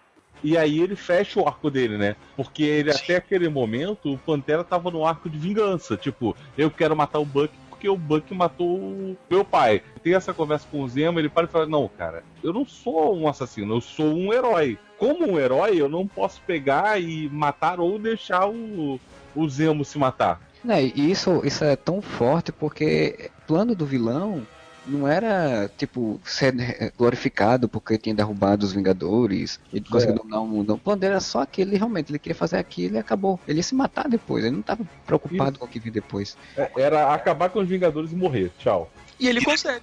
Ele fala pro T'Challa depois, né? Puta, seu pai é uma pessoa legal, eu sinto pela morte dele, não sei o que e tal. E aí você vê que o T'Challa, ele olha assim pro cara e fala, porra, o cara realmente não, tem nada a perder, ele só quer matar geral e se matar e foda-se. Esse é o plano dele. Você vê que ele tem aquele, aquele segundos de, puta, eu sou um rei, se eu não conseguir levar o cara a julgamento por tudo que ele fez, mano, não, não vai valer nada a pena eu vestir essa roupa aqui agora. É uma coisa que o filme fala, né? Mas assim, ficou. A gente vai ver isso no, no filme do próprio do Pantera, porque tanto a roupa do Pantera e, o, e a coisa hereditária, né? É um legado da família do, do, lá de Wakanda, do, do pai dele foi, o avô dele foi, ele fala isso no filme, né? Pra, pra, pra, Passando gerações, né? é um legado. Então, tipo, ele fazer aquilo era manchar o legado da família dele também, né? Exatamente isso. É sensacional. Voltando na parte que o Moura começou a falar e se estendeu para outros cantos, a cena em Wakanda que o Buck pede pra ficar em estado picolé de novo e, e mostra o Wakanda assim, vem aquela pantera malandro. Ver a toca dos gatos. É. Arrepiou até os cabelinhos do sovaco, não deu? Não foi? Aquilo ali é Foz do Iguaçu, né? Vocês estão ligados? Eu não tô, não tô de sacanagem, as cataratas do Iguaçu ali que eles mostram no final. O Wakanda é quase no Paraguai. Pois é. É, Vai entrar lá pra você ver. Ah, Essa mercadoria, mas a gente não entra. É, só uma curiosidade, um amigo meu falou assim, né? Aquela cena que é guarda-costas dele, né? Falou, mano, o que, que essa mulher careca tá pensando que é, mano? Enfrentar a viúva vai apanhar. Eu falei, mano, ela é guarda-costas do Pantera, velho. Inclusive, Ela ela é guarda-costas do. Pantera, ela come a mulher com feijão. Velho, ela ficou idêntica aos quadrinhos. Eu fiquei de cara, mano. Tanto que o Pantera fala, né? Cara, ia ser interessante ver vocês duas brigando, mas não precisa. É, sensacional, é sensacional. Foi uma, tipo aquela pontinha aqui pra, assim, pra quem curte quadrinhos, essa mulher apareceu ali. Só pra isso. Sim. Mas é fanservice bem feito. Exatamente. Bem, muito bem feito. Somos fãs, queremos service. Só que bem feito. E o lance da carta, né, Thiago? Que, Duende, que, velho, não fica piegas, sabe? Tipo, primeiro que é o Stan Lee chamando o Tony Stark de Tony Esterco, né? Mas tudo bem. Mano, demais, velho. Genial. O Rhodes se mija, eu não vou esquecer disso, velho. a voz em off do capitão, ele não tá pedindo desculpa, ele não tá, sabe, se justificando, ele tá dizendo, ó, é assim, as coisas não são preto no branco, tal, tal, mas os Vingadores são mais uma família pra você do que pra mim, porque eu nunca me encaixei em lugar nenhum. Eu sempre fui meio solitário, se tu parar pra pensar, o Steve Rogers é um solitário, né? Independente de onde eu estiver, se tu precisar de mim, eu vou estar aí pra você. Quer dizer, os Vingadores acabaram, teoricamente. Mas eles continuam existindo. A gente sempre vai estar junto quando, quando der merda. Isso resume muito bem, cara. E o Roger, sem escudo, entra na balsa, bate em todo mundo e solta todos eles. Não, e sem uniforme também. Sem Sim. uniforme, sem escudo, sem porra nenhuma. E o legal é que isso é é uma montagem paralela, né? Enquanto ele tá lendo a carta, tá tendo, vai mostrando a cena de, do Roger chegando, derrubando o povo e chegando pra resgatar as pessoas. E aí nisso o Ross liga pro, pro Homem de Ferro, né? Pro, Tony Stark, pra pedir ajuda. Aí ele pega e faz só um minuto e tipo, para assim, tipo, não, na espera. Bota na musiquinha lá. Ele falou que adorava fazer isso com, com o Ross, né, cara? Sensacional isso. Eu fico imaginando que tá o Roger lá esperando e tá, e tava a musiquinha lá. Tanana, tanana. A sua ligação é muito importante para nós. Não desligue. Não desligue. Em alguns momentos, um dos nossos atendentes Vingadores irá atendê-lo. Sabe que, que musiquinha que toca na musiquinha de espera? Toca Qual? essa aqui, ó. Tony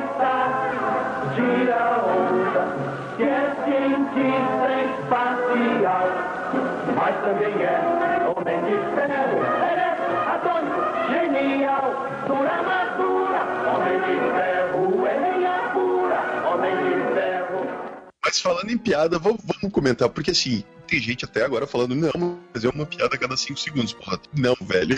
Guerra Civil tem piadas na hora certa. Mas o clássico da Marvel foi ter piada no filme, né? O que vocês acharam das piadas do filme? Foi exagerado? Foi na medida? Não, Foi... pontuado. Pô, o gigante reclamando porque o Visão passou por dentro dele. Oh meu Deus, ele entrou dentro de mim. Oh meu Deus. Eu acho que são quadrinhos, cara. O pessoal esquece que é filme de quadrinhos. E o Homem-Aranha só apanha porque ele vai fazer graça, né? Olha só, eu bati no cara. E ele apanha. Não faz um positivo assim, né, cara? Tipo, não positivo, é. Eu não consigo entender as pessoas reclamarem que ah, os filmes da Marvel é uma piada atrás da outra, mas cara, essa é a proposta da Marvel desde o Homem de Ferro 1. É como você entrar num show de stand-up e você reclamar que tem muita piada no show de stand-up. Porque a piada, ela serve pra quebrar o clima e deixar mais humano. Eles não usam a piada pra ser bobão ali, pra ser só engraçado. Aquela parte do Fusca, por exemplo, aquela parte do Fusca. Ô, pra frente aí, caramba. Aí o cara falou, não. Aí depois mostra ele se afastando. O Steve Rogers vai lá e beija a mocinha. Aí os caras fazem aquela carinha de bosta. Cara, é tudo Mas, cara- condizente pra personalizar, pra falar assim, ó, Soldado Invernal não é tão ruim assim. Serviu pra aquilo, essa piada. Essa cena do Fusca é o que acontece quando você junta três brothers, velho. É quando você tem dois amigos que não se curtem muito e que são muito amigos de uma pessoa só, sabe? Já aconteceu com vocês? Porra, um, um milhão de vezes, né, cara? E que essa pessoa só deveria pegar alguém, mas ele não pega ninguém. Aí você tá lá Exato, esperando que ele pegue alguém há, há anos e não rola nada. E aí, de repente, ele pegou a mulher. É, finalmente, porra. A cena que mostra a cara do Falcão e do Buck dentro do Fusca, eu pensei, por que um Fusca, velho? Parecia qualquer carro do planeta, um Fusca azul, porque é do Capitão. Aquela cara de puta, até que enfim, hein, mano? É? As piadas servem pra humanizar os personagens, pra deixar pé no chão. E a contextualização também, tipo, manda o capitão pegar um carro low profile, assim, pegar um carro que seja discreto. Pra ele, um carro discreto era um Fusca. Cara, hoje, se passa um Fusca na, na tua frente, cara, cara, a coisa que você vai mais fazer é prestar atenção naquele Fusca. É, o roteiro consegue fazer brincadeira até com o Soldado Invernal, né? O personagem mais dramático de todos ali. Toda hora tem piada com ele, né? Homem-Aranha lá batendo nos dois, ah, eu te odeio. Quando o, o Rogers e o, e o Soldado Invernal vão lá na estação que o Stark vai atrás deles, tipo, escondido, que, mostra aquela uma das cenas mais bacanas também que eu achei que tem o Steve e o Buck atrás dele assim com a arma. Aquela cena é muito clássica já, já seu clássico. aquela Enviado, enviado do mal, né? Abaixa a arma, enviado do mal. Exato. Memoriado, abaixa a arma. Puta, ri demais, velho. Estou tentando fazer uma trégua aqui. É, é- é muito sutil, mas é, uma- é um, é um diálogo totalmente é, real numa situação daquela, cara. Exatamente o que o Alex falou, tá ligado? As piadas, elas não são fom, fom, fom, fom, fom, fom, sabe? Tipo, não é pra ser nossa, não é trapalhões, não é salto total, não é comédia. As piadas, elas são colocadas exatamente de uma forma humana, elas funcionam. Não é você botar uma piada num filme totalmente duro e dark e frio dizendo eu pensei que ela estava com você. Não, ela não está com você. Eu tô tentando fazer, evitar comparações, mas é meio impossível. Aquele lance de tipo, ah, não pode ter piadas, então dá a impressão que o personagem, ele tá sempre, sabe, soturno, sombrio. Ninguém é assim. Isso não, não deixa o personagem humano, tá ligado? Ele deixa exatamente robotizado. Cara, as pessoas fazem piadas na vida, tá ligado? Você não, não fica falando sério o tempo todo, mesmo quando a situação tá preta, faz piada, sabe? Homem-Aranha, né? Que não cala a boca de nervoso. É, você tem cenas, tipo, que são diálogos que se tornam engraçados por causa do contexto. É tipo quando o Tony e a Natasha estão conversando e que eles falam alguma coisa tipo, bah, bem que o, a gente podia ter um Hulk aqui pra nos ajudar, né? A Natasha fala pra ele, você realmente acha que se ele tivesse aqui, ele ia estar do nosso lado? O Stark, é verdade, não. Tipo, é muito engraçado na hora. Só que ela não é uma piada, ela é um comentário, ela é uma conversa que é engraçada, porque sim, o contexto é engraçado. O Homem-Aranha e o Homem-Formiga, lá são várias, né? O Homem-Aranha termina o filme fazendo piada, né? Sim, É, Homem-Formiga conhecendo o Capitão, cara. tem uma cena que o cinema desabou rindo e que ela é uma coisa minúscula, só que ela fica engraçada porque ela funciona e ela está no contexto dela.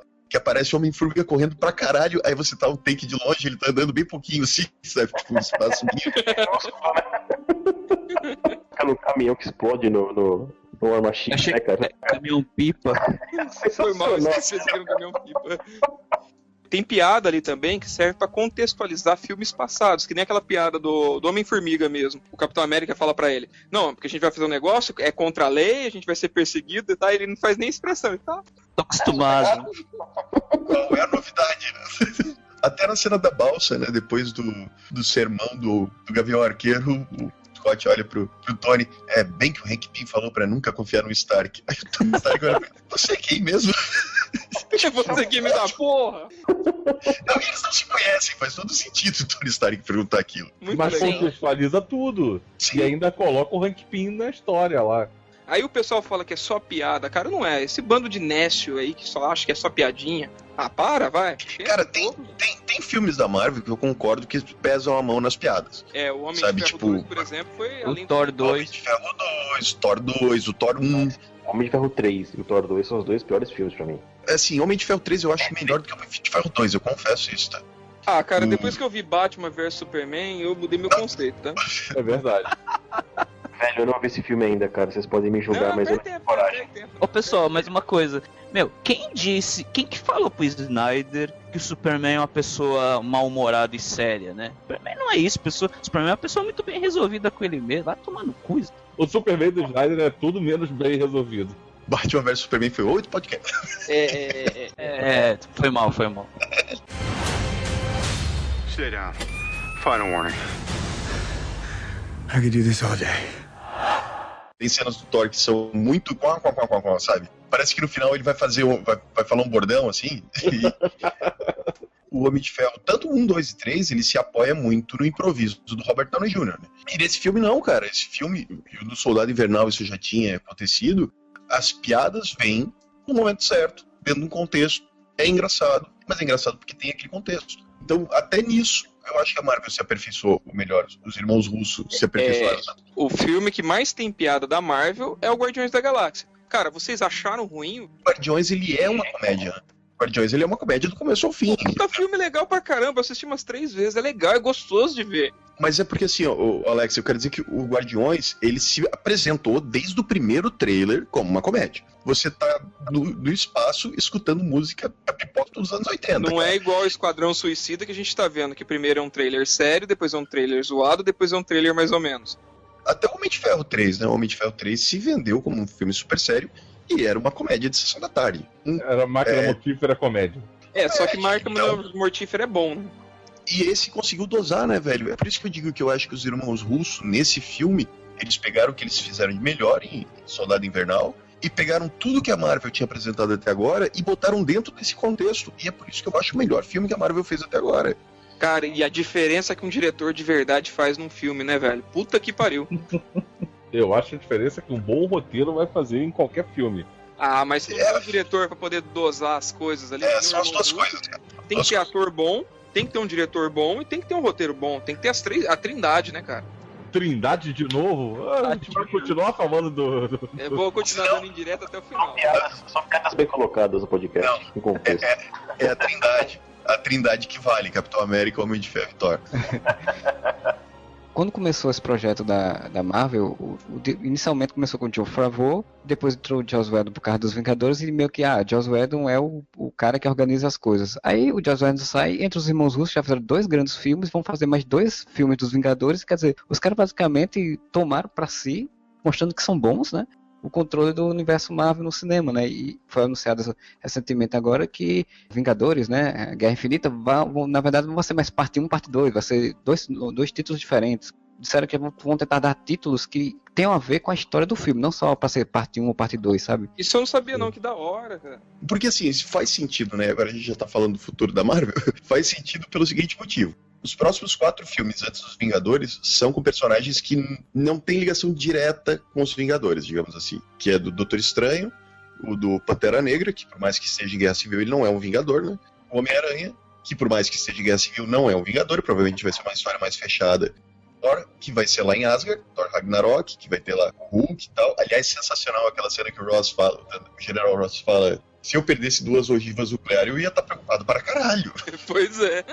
E do Guardiões da Galáxia, que é lá no espaço. Então você vai ter esse ato até chegar nos Vingadores, sem ver Capitão América, sem ver Homem de Ferro, sem ver Viúva Negra, sem ver esses personagens. Só que entre os dois filmes, né, entre Vingadores, agora Vingadores 3 e Vingadores 4, você tem o filme da Capitã Marvel e você tem o filme do Homem-Formiga, que são personagens que vão ser muito importantes provavelmente para esse, pra esse evento. Então, como é que tu vai introduzir a Capitã Marvel no meio de um filme que teoricamente continuaria depois? Pra- Pra mim faz muito sentido que, digamos, Vingadores 3 seja uma prelúdio pro Vingadores 4 a merda acontecer de verdade. E Doutor Estranho, cara. Cara, eu fiquei até arrepiado, velho. Também. Aquele negócio me convenceu de ir no cinema, velho. É que nem o, o Deadpool. O Deadpool não ia no cinema, mas só o trailer me convenceu, cara. As propagandas e tudo mais. Cara, Doutor Estranho é aquele negócio assustador do cara que faz o casting na Marvel pra mim, cara. É coisa. O cara olhou pro, pro, O Benedito. Benedito.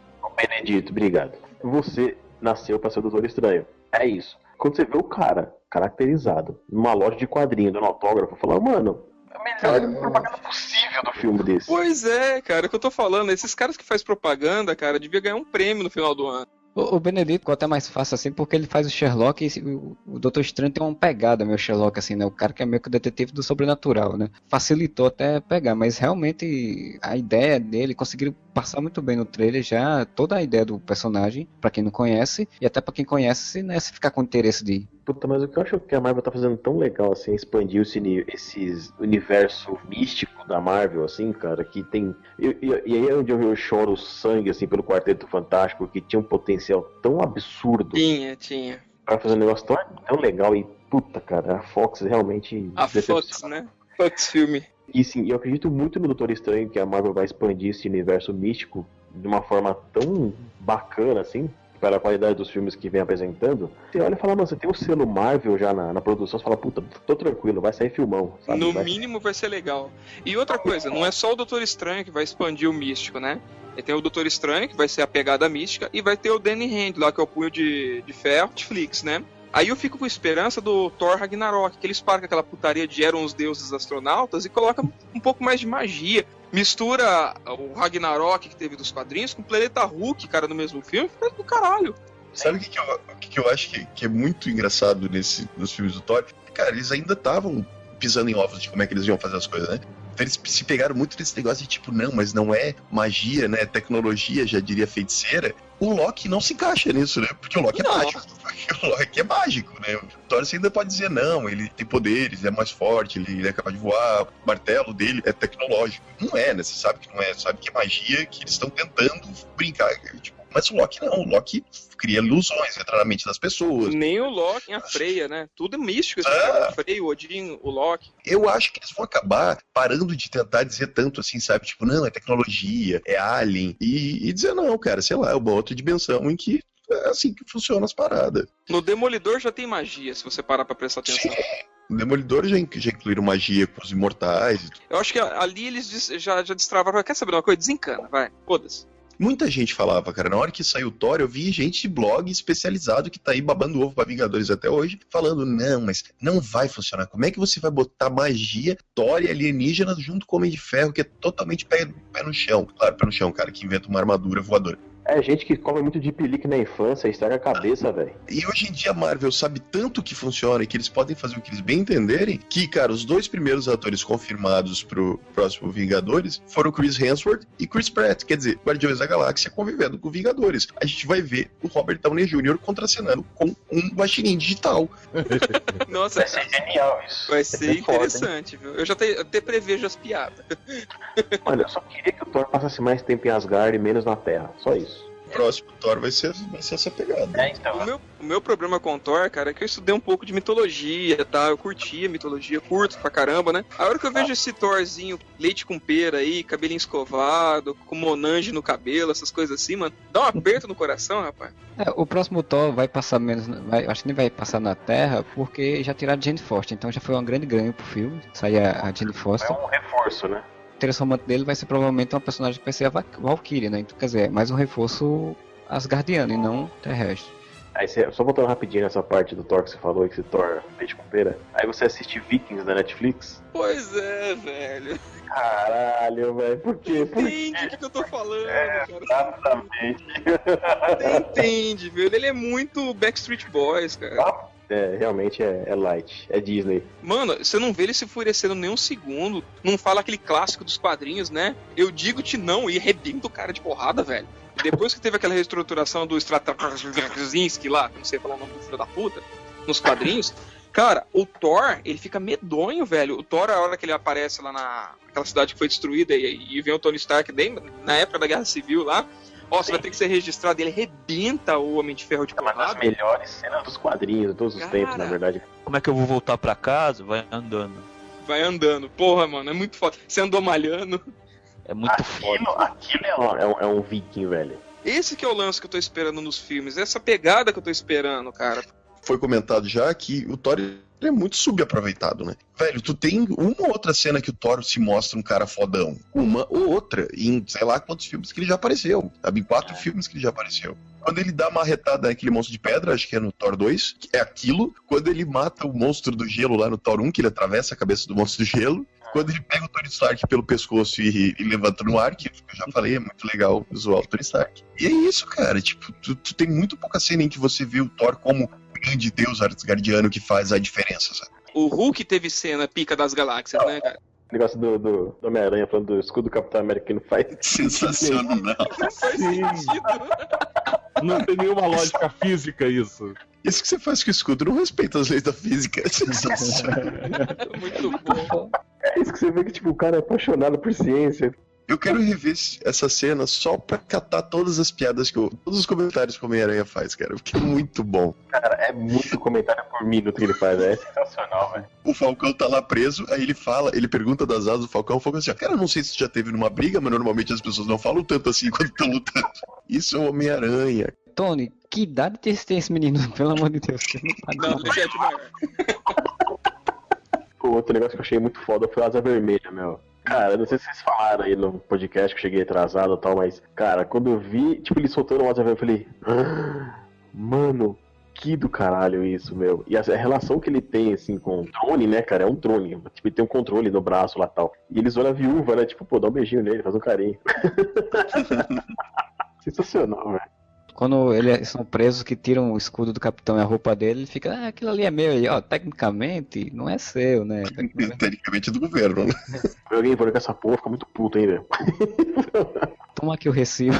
Toma aqui o. Cara, aí com isso. Toma aqui o recibo. Tem, tem uma hora também que alguém fala assim, ah, dos itens confiscados, uma fantasia de... gar- O quê? Fantasia o quê? Né? Tipo, Fantasia de passarinho. fantasia de passarinho. A referência legal do gibi, velho. Quando ele pergunta pro Pantera, tá, mas qual é o teu negócio com gatinho? O Capitão América olha pra ele assim, tá, tu não acha estranho o cara me aparece fantasiado de gato aqui?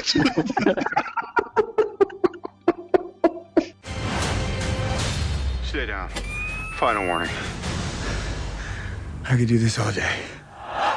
Teve sistema de cota, não, né, cara? Foi, porra, tem Dois quantidade negão, de negro por duas quilômetro mulher. quadrado ali, né, cara? Duas mulheres, Três mulheres. três, três mulheres. Cara, para pra pensar, três mulheres e nenhuma das três é donzela.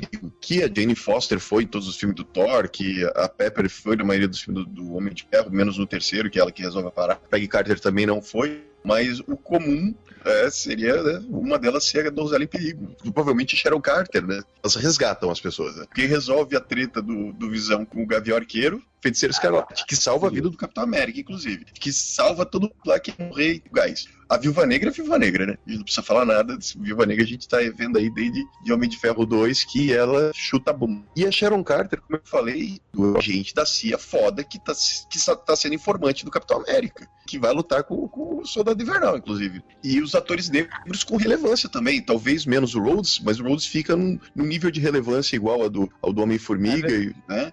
E não mataram o negro, né? É, Mataram. Mataram. Mataram, o pai morreu, o Chaka. Será que o Chaka aparece para o T'Challa como o, o Jaga aparecia para o Lion?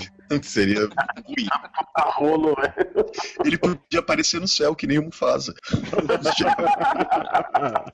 Viu, vocês estão zoando, mas pela mitologia do Pantera Negra eu não duvido muito, não, viu? Ah, porque ele fala, né? Pra nós a morte não é o fim, é um rito de passagem. Ele fala isso no filme. Ó, não tem diálogo jogado fora desse filme, gente. Tchala é espírita, velho. Com certeza. E a nação mais desenvolvida do universo Marvel, né? Fica em Foz do Iguaçu. a tecnologia vem toda do Paraguai, ali pela ponte da amizade. Em Wakanda deve estar cheio de chinês, então, também.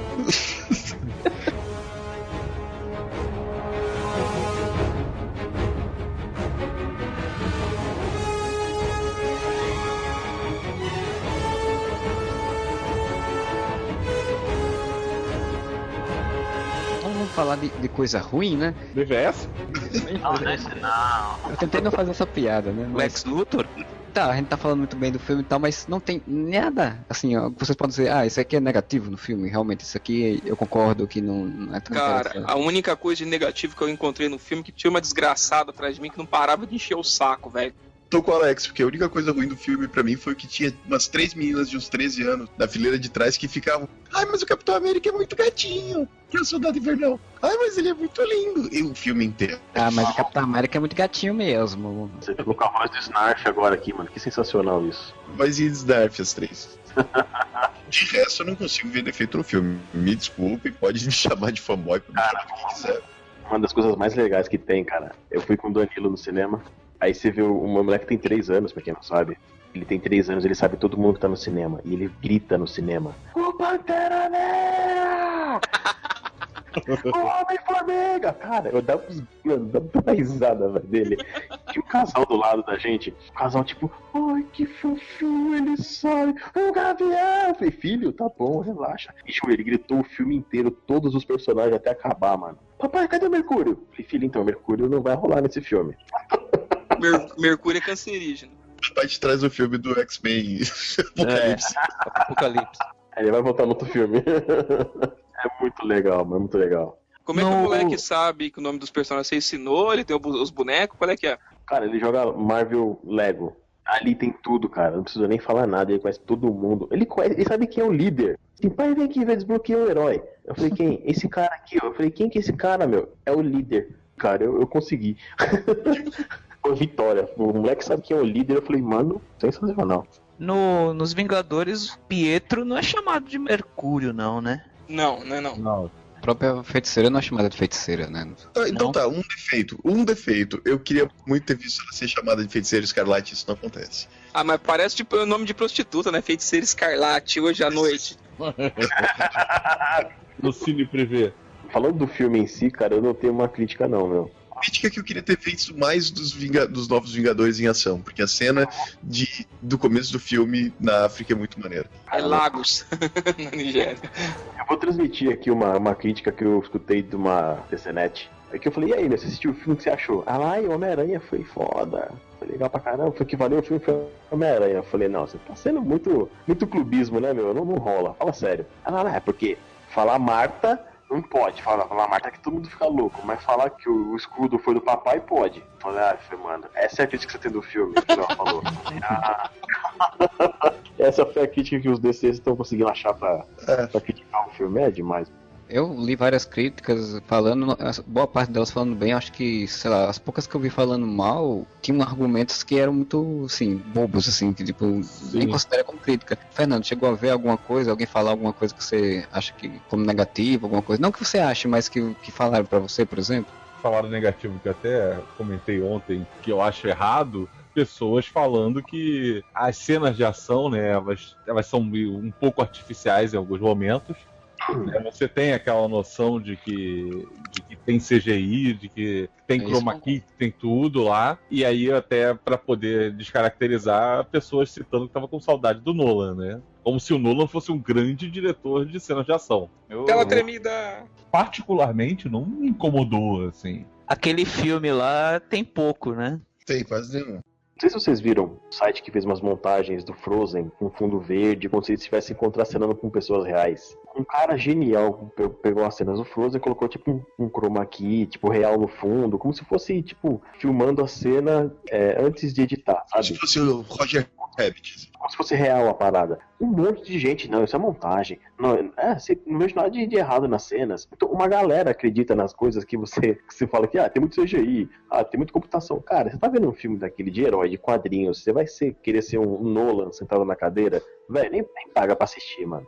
Eu, eu vou dizer que o único CGI que me incomodou foi em alguns momentos de chroma key, e não do, dos personagens em si ou das ações dele, né? Assim, porque em alguns momentos você percebia realmente que o fundo não era de verdade e tal. Mas, pô, isso é o mínimo, né? Mas tipo, a Wakanda, você vai olhar e fala, é, é óbvio que não é de verdade aquilo, mas você fala, cara, que concept lindo, assim, de, de arte, sabe? Claro que é de verdade, Foz do Iguaçu é real. Eu já fui lá, porra. Mas não ficava ali do lado daquele forte, né, do, do Wakanda ali, daquele... É, eu não vi a toca dos gatos quando fui, mas eu vi com a Tis. Você tava vacilando, mano. Tá assim, tipo, no nível de chatice hoje, pra cinema e pra tudo, que tá difícil, velho, de conversar com galera que tem bom senso, mano. Já que a gente não conseguiu apontar defeitos, eu vou. Eu sou muito chato quando se trata de roteiro, velho. Se o roteiro é ruim, se só vai tocar na minha cara briga, explosão e não, não tem. O roteiro não, não leva a lugar nenhum, velho, eu vou reclamar. Como eu reclamei de outros filmes, né? E inclusive filmes da Marvel, que eu acho que tem roteiros que, que se enrolam em si mesmos e não chegam a lugar nenhum. Guerra Civil, ele tem uma proposta, o Capitão América 3, ele tem uma proposta de trama, de pedra fundamental de roteiro. E ele respeita isso do começo ao fim do filme. Pra mim, as duas pedras fundamentais de roteiro desse filme são, primeiro, responsabilidade ou qual é a consequência dos atos de existirem super seres no mundo, né? Isso já vem sendo apresentado desde o primeiro Vingadores, a gente já viu, como a gente comentou já em outros produtos, né, na- nas séries da Netflix, quando uma mulher tenta matar Jessica Jones simplesmente por ela ser, por ela ter poderes, como você vê refletindo em várias outras outros produtos da, da Marvel até chegar nesse nesse ápice, né? da responsabilidade que os heróis têm que tomar pelas consequências que o fato de existirem pessoas com superpoderes acarretariam no mundo e as baixas que isso acarretaria. A outra pedra fundamental, ela é tocada do filme inteiro, eu não vi ninguém comentar sobre isso até agora, nenhuma crítica, que eles falam muito e o tempo todo sobre família. O filme começa mostrando, não, uma das primeiras cenas é o Tony Stark falando de família, da família dele. Depois você tem a mãe do garoto lá que morreu no negócio de Sokovia, então você tá falando da responsabilidade de heróis de novo e que ela perdeu o filho, família. E daí você tem o enterro da Peggy Carter, em que você descobre que a Sharon Carter é sobrinha dela e ela fala muito da Peggy, né? Num diálogo muito foda que faz ambos os personagens, tanto a Sharon Carter quanto o Capitão América, crescerem muito, que fala de família. Aí você tem o relacionamento do Pantera e do pai dele, né? Do T'Chaka e do T'Challa, e a morte do T'Chaka, e você tem toda a motivação do Pantera por causa de um problema de família. E assim vai, cara. Homem-Aranha com a Tia May. Porque o Homem-Aranha é o único que tem identidade secreta. Que ele quer É. manter dessa forma. Ele não conta pra ninguém, pelo amor de Deus, ninguém pode saber que eu sou Homem-Aranha. Por quê? A minha tia ia surtar. O Homem-Aranha é o único cara dali que é um cara comum. Todos os outros ou é um super soldado que trabalha pleno, ou é um multimilionário, ou é o rei do país. E ele não, ele é um garoto, adolescente, que vive com a tia. Então faz muito sentido ele esconder isso, porque ele é o mais, como é que eu vou dizer, ele é o mais indefeso ali nesse sentido, né? O, o relacionamento do, do Peter com a tia May. O conceito família tá ali. Isso vai até o ponto, o fato da Peg ter morrido, e o Buck é o mais próximo que o Capitão América tem, né? Que o Steve Rogers tem de uma família. Os dois se conhecem desde criança, eles são praticamente irmãos. Todo esse conceito de família vai sendo tocado o filme inteiro. E no final, cara, você junta essas duas. É óbvio, o negócio de responsabilidade. Com o Tratado de Sokovia, o lance todo do, do General Ross tá falando, cara, vocês têm que ser responsabilizados, vocês fazem, pela mãe que perdeu o filho e tal. E no final, cara, você junta as duas coisas porque a motivação do Zemo é a família que ele perdeu. Tá exatamente tentando jogar em cima dos heróis, fazer eles pagarem pela responsabilidade deles. Final, eles não caem no clichê, eles fazem finalmente essa responsabilidade se reflete em alguma coisa que é os dois maiores heróis dos Vingadores se enfrentando, quebrando o laço familiar que eles têm. A gente falou, eles eram muito amigos e praticamente uma família, os Vingadores eram uma família, por causa de uma motivação familiar o tempo todo ele gira em torno desses dois assuntos, ele não se trai, não se trai em momento algum saindo por uma saída fácil. A carta final do Capitão América é uma assinatura disso, quando ele fala sobre assumir responsabilidades e sobre o fato de que os Vingadores eram uma família, tanto para ele mais para o Tony Stark. É, é óbvio, né? O que, que eleva a, a batalha final entre o Capitão América e o, e o Homem de Ferro? O Zemo faz isso para vingar a família dele, e ele faz isso fazendo com que o Homem de Ferro sinta a perda da família dele. Quando o Homem de Ferro cai em cima do Buck, ele não tá preocupado. O Buck não tinha controle sobre o que ele estava fazendo. Se o Buck estava sendo controlado pela Hydra, ele sabia que era um cara com superpoderes e matou a família dele. Então, normalmente, a influência de pessoas com superpoderes influi na vida normal e, novamente, tendo família. Velho, fico de cara, assim, eles pegaram dois temas e o filme inteiro é amarrado nesse tema sem se trair. Que eu acho o melhor roteiro da Marvel até agora. E é um Boa. tema que podia ser complicado, mas ele é usado sem ser piegas em momento algum. Sem ser pega. Vamos fazer então a maldita comparação? A tua amiga falou do negócio da Marta. Velho, sua mãe é Marta? Ok, BFs. Ali, cara, não faz isso. Ele, cara, esse cara matou a minha mãe. É óbvio que eu vou matar esse cara. Olha a diferença de peso, filme sombrio e adulto, pro filme infantil cheio de piadinha.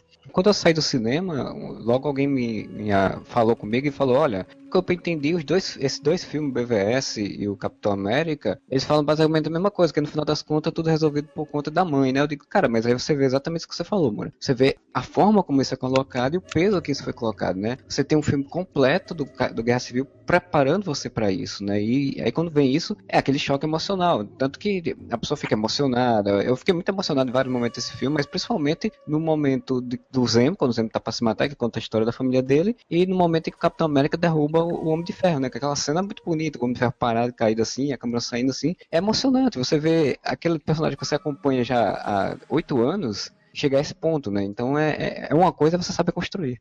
Esse filme realmente mudou todo o universo Marvel dentro da ideia de Vingadores. Você quebrou os Vingadores. Você não teve medo de pegar o ator mais bem pago, popular, que é o Robert Downey Jr., e deixar ele caído, derrotado no final do filme. Você não teve medo de fazer isso. Você não saiu pela saída fácil. Os dois ficarem amiguinhos no final, do Tony Stark prendeu. Porque as apostas estavam muito em cima do Capitão América morrer ou do, do Capitão América ser preso no final. Você não precisou fazer isso. Pegar, não, nós temos o Robert Downey Jr. e ele tem que ser o grande vitorioso da história. Não tem vitorioso da história. Nem o Tony, nem, o- nem o Steve ganham no final. Os dois perdem. Porque a lei tá vigente. Capitão América tá fora da lei. Tony ganhou, mas ele ficou com quem? Ele ficou com nada. Ele não tem mais Vingadores. Ele tem um Rhodes muito machucado, né? Com, com várias com sequelas. E ele tem o Visão. Tudo bem, o Visão pode fazer qualquer coisa, mas.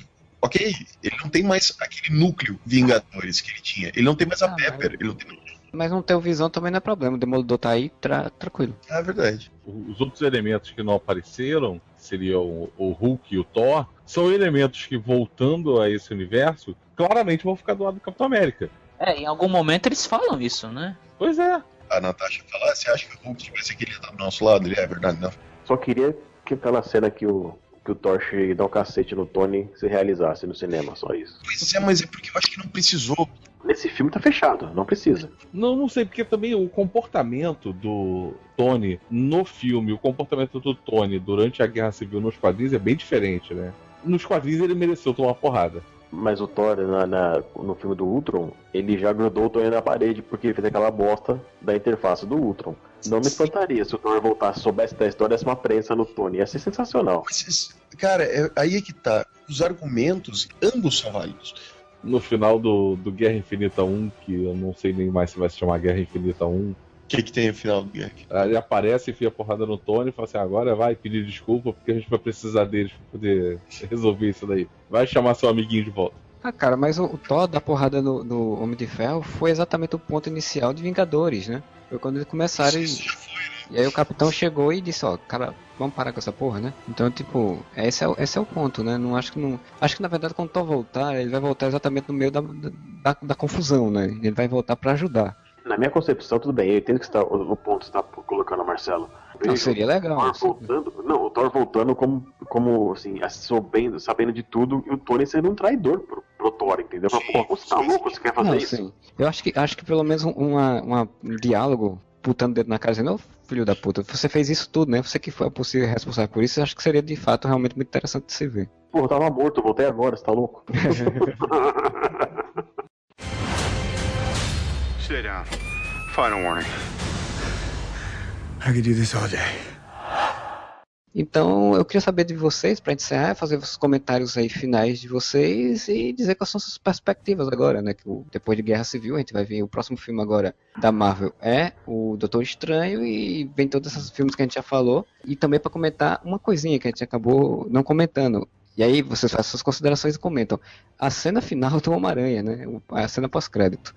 Melhor filme da Marvel até agora. E eu botaria assim, de 2000 pra cá, que foi quando começou os filmes de super-herói a, virar realmente o mercado, boto ao lado de O Cavaleiro das Trevas, do Heath Ledger lá, né, Christian Bale, como os melhores. Ótimos filmes, ótimos roteiros. E mais do que isso, cara, daqui pra frente, pô, Doutor Estranho vai ser bom, Pantera Negra vai ser bom, Homem-Aranha vai ser bom, Guardiões da Galáxia vai ser bom. Tem- eu acho que não, não tem mais dúvida, assim, sabe? Tipo, já faz tempo que não tem e, e a Civil só consolidou isso. Daqui pra frente, ter o selo Marvel na frente e assistir o filme que vai ser bom.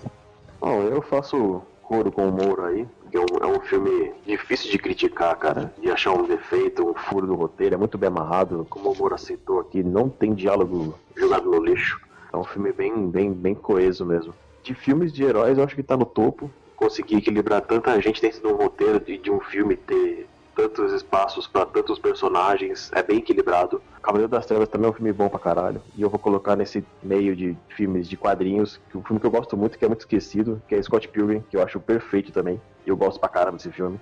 A projeção, assim, e, e cenas do, do Homem-Aranha no final, projeção são as melhores possíveis, né, cara? A Marvel tá conseguindo alcançar um padrão e manter um padrão de qualidade absurdo, assim.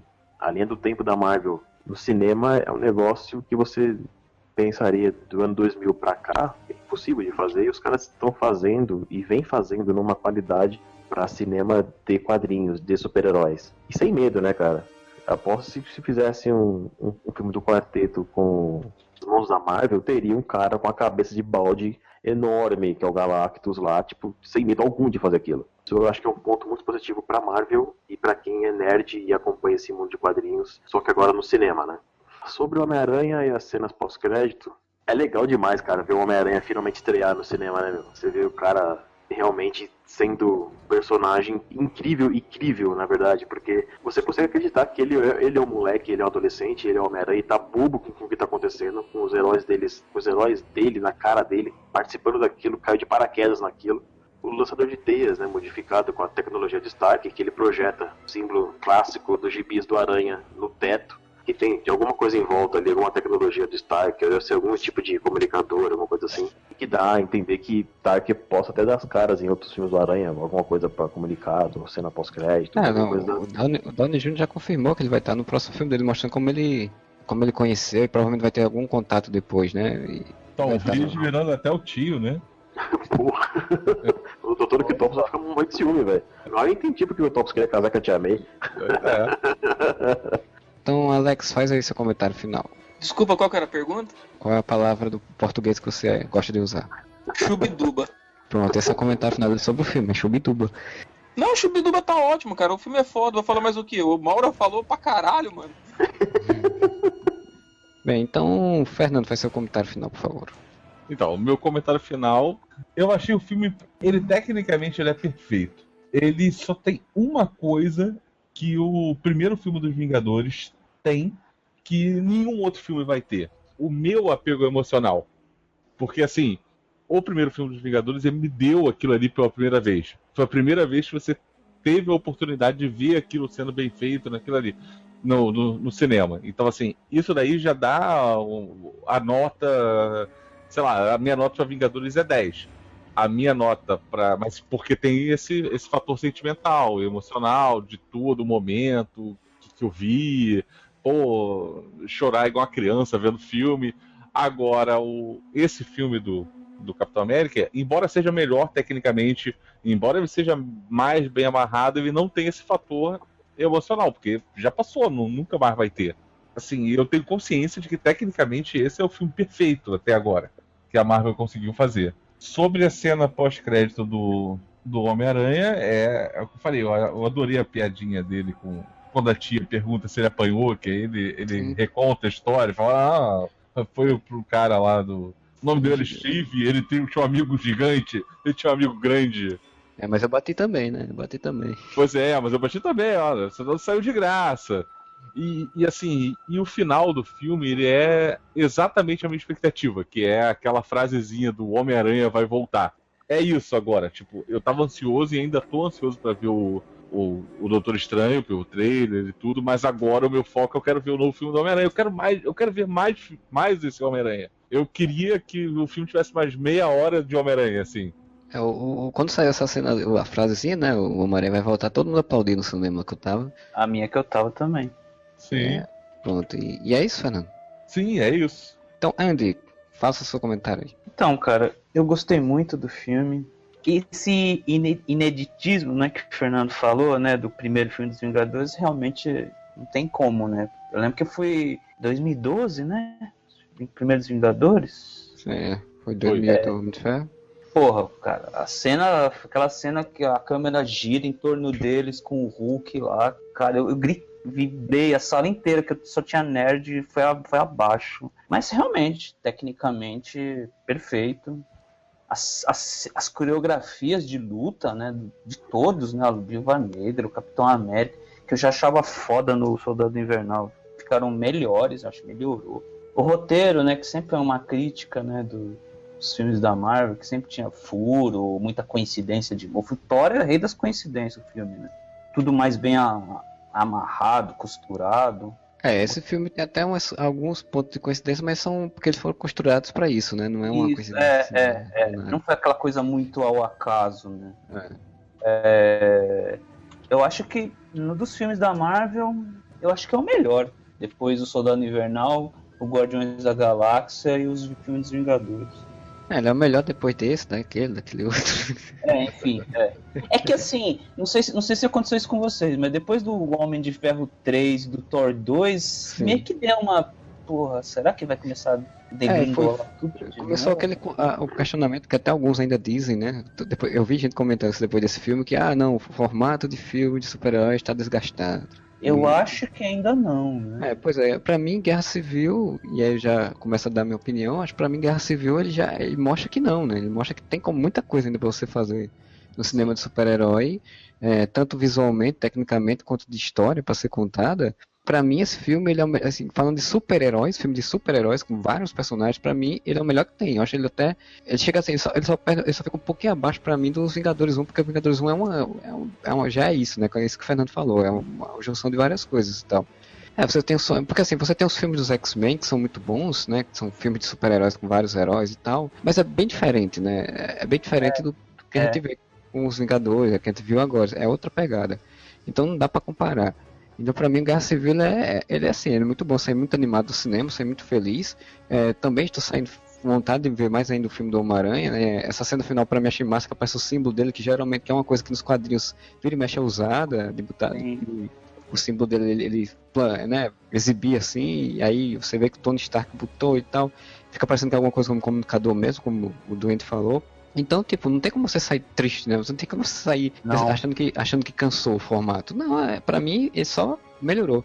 Espero que as outras produtoras, né, sigam esse caminho. O Deadpool já mostra um pouco também que, se, que já dá para fazer outra coisa diferente, tá? É, espero que, que, as, que as outras aprendam e, e sigam, né? E que a Marvel só cresça. Eu até fiz uma piada dessa no, no, na minha resenha, como tem isso, tipo, a Marvel é grande assim como seus personagens, né? E eu botar diretamente assim como o Homem-Formiga gigante, né? Mas espero que só isso melhore, né? E eu espero que a Fox devolva o quarteto pra Marvel logo. E a perspectiva pro os próximos, o próximo filme dos Vingadores com os irmãos russos só melhora, né, cara?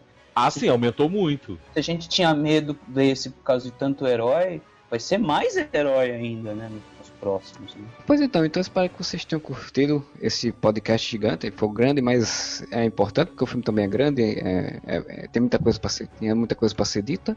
Então, é, deixe seus comentários aí, entre lá no site, né, no areva.com, deixe seus comentários na postagem desse podcast, ou se você está ouvindo pelo feed, mande e-mail para contato.areva.com, tem o Facebook, tem o Twitter, você encontra a gente por lá. Deixe suas opiniões, o que, é que você achou do filme, se achou ruim, se achou, achou bom, se é um filme mediano, ok só, se é uma bosta, se Batman vs Superman é melhor que ele, aí você é louco, mas tudo bem, ainda aceita a sua opinião.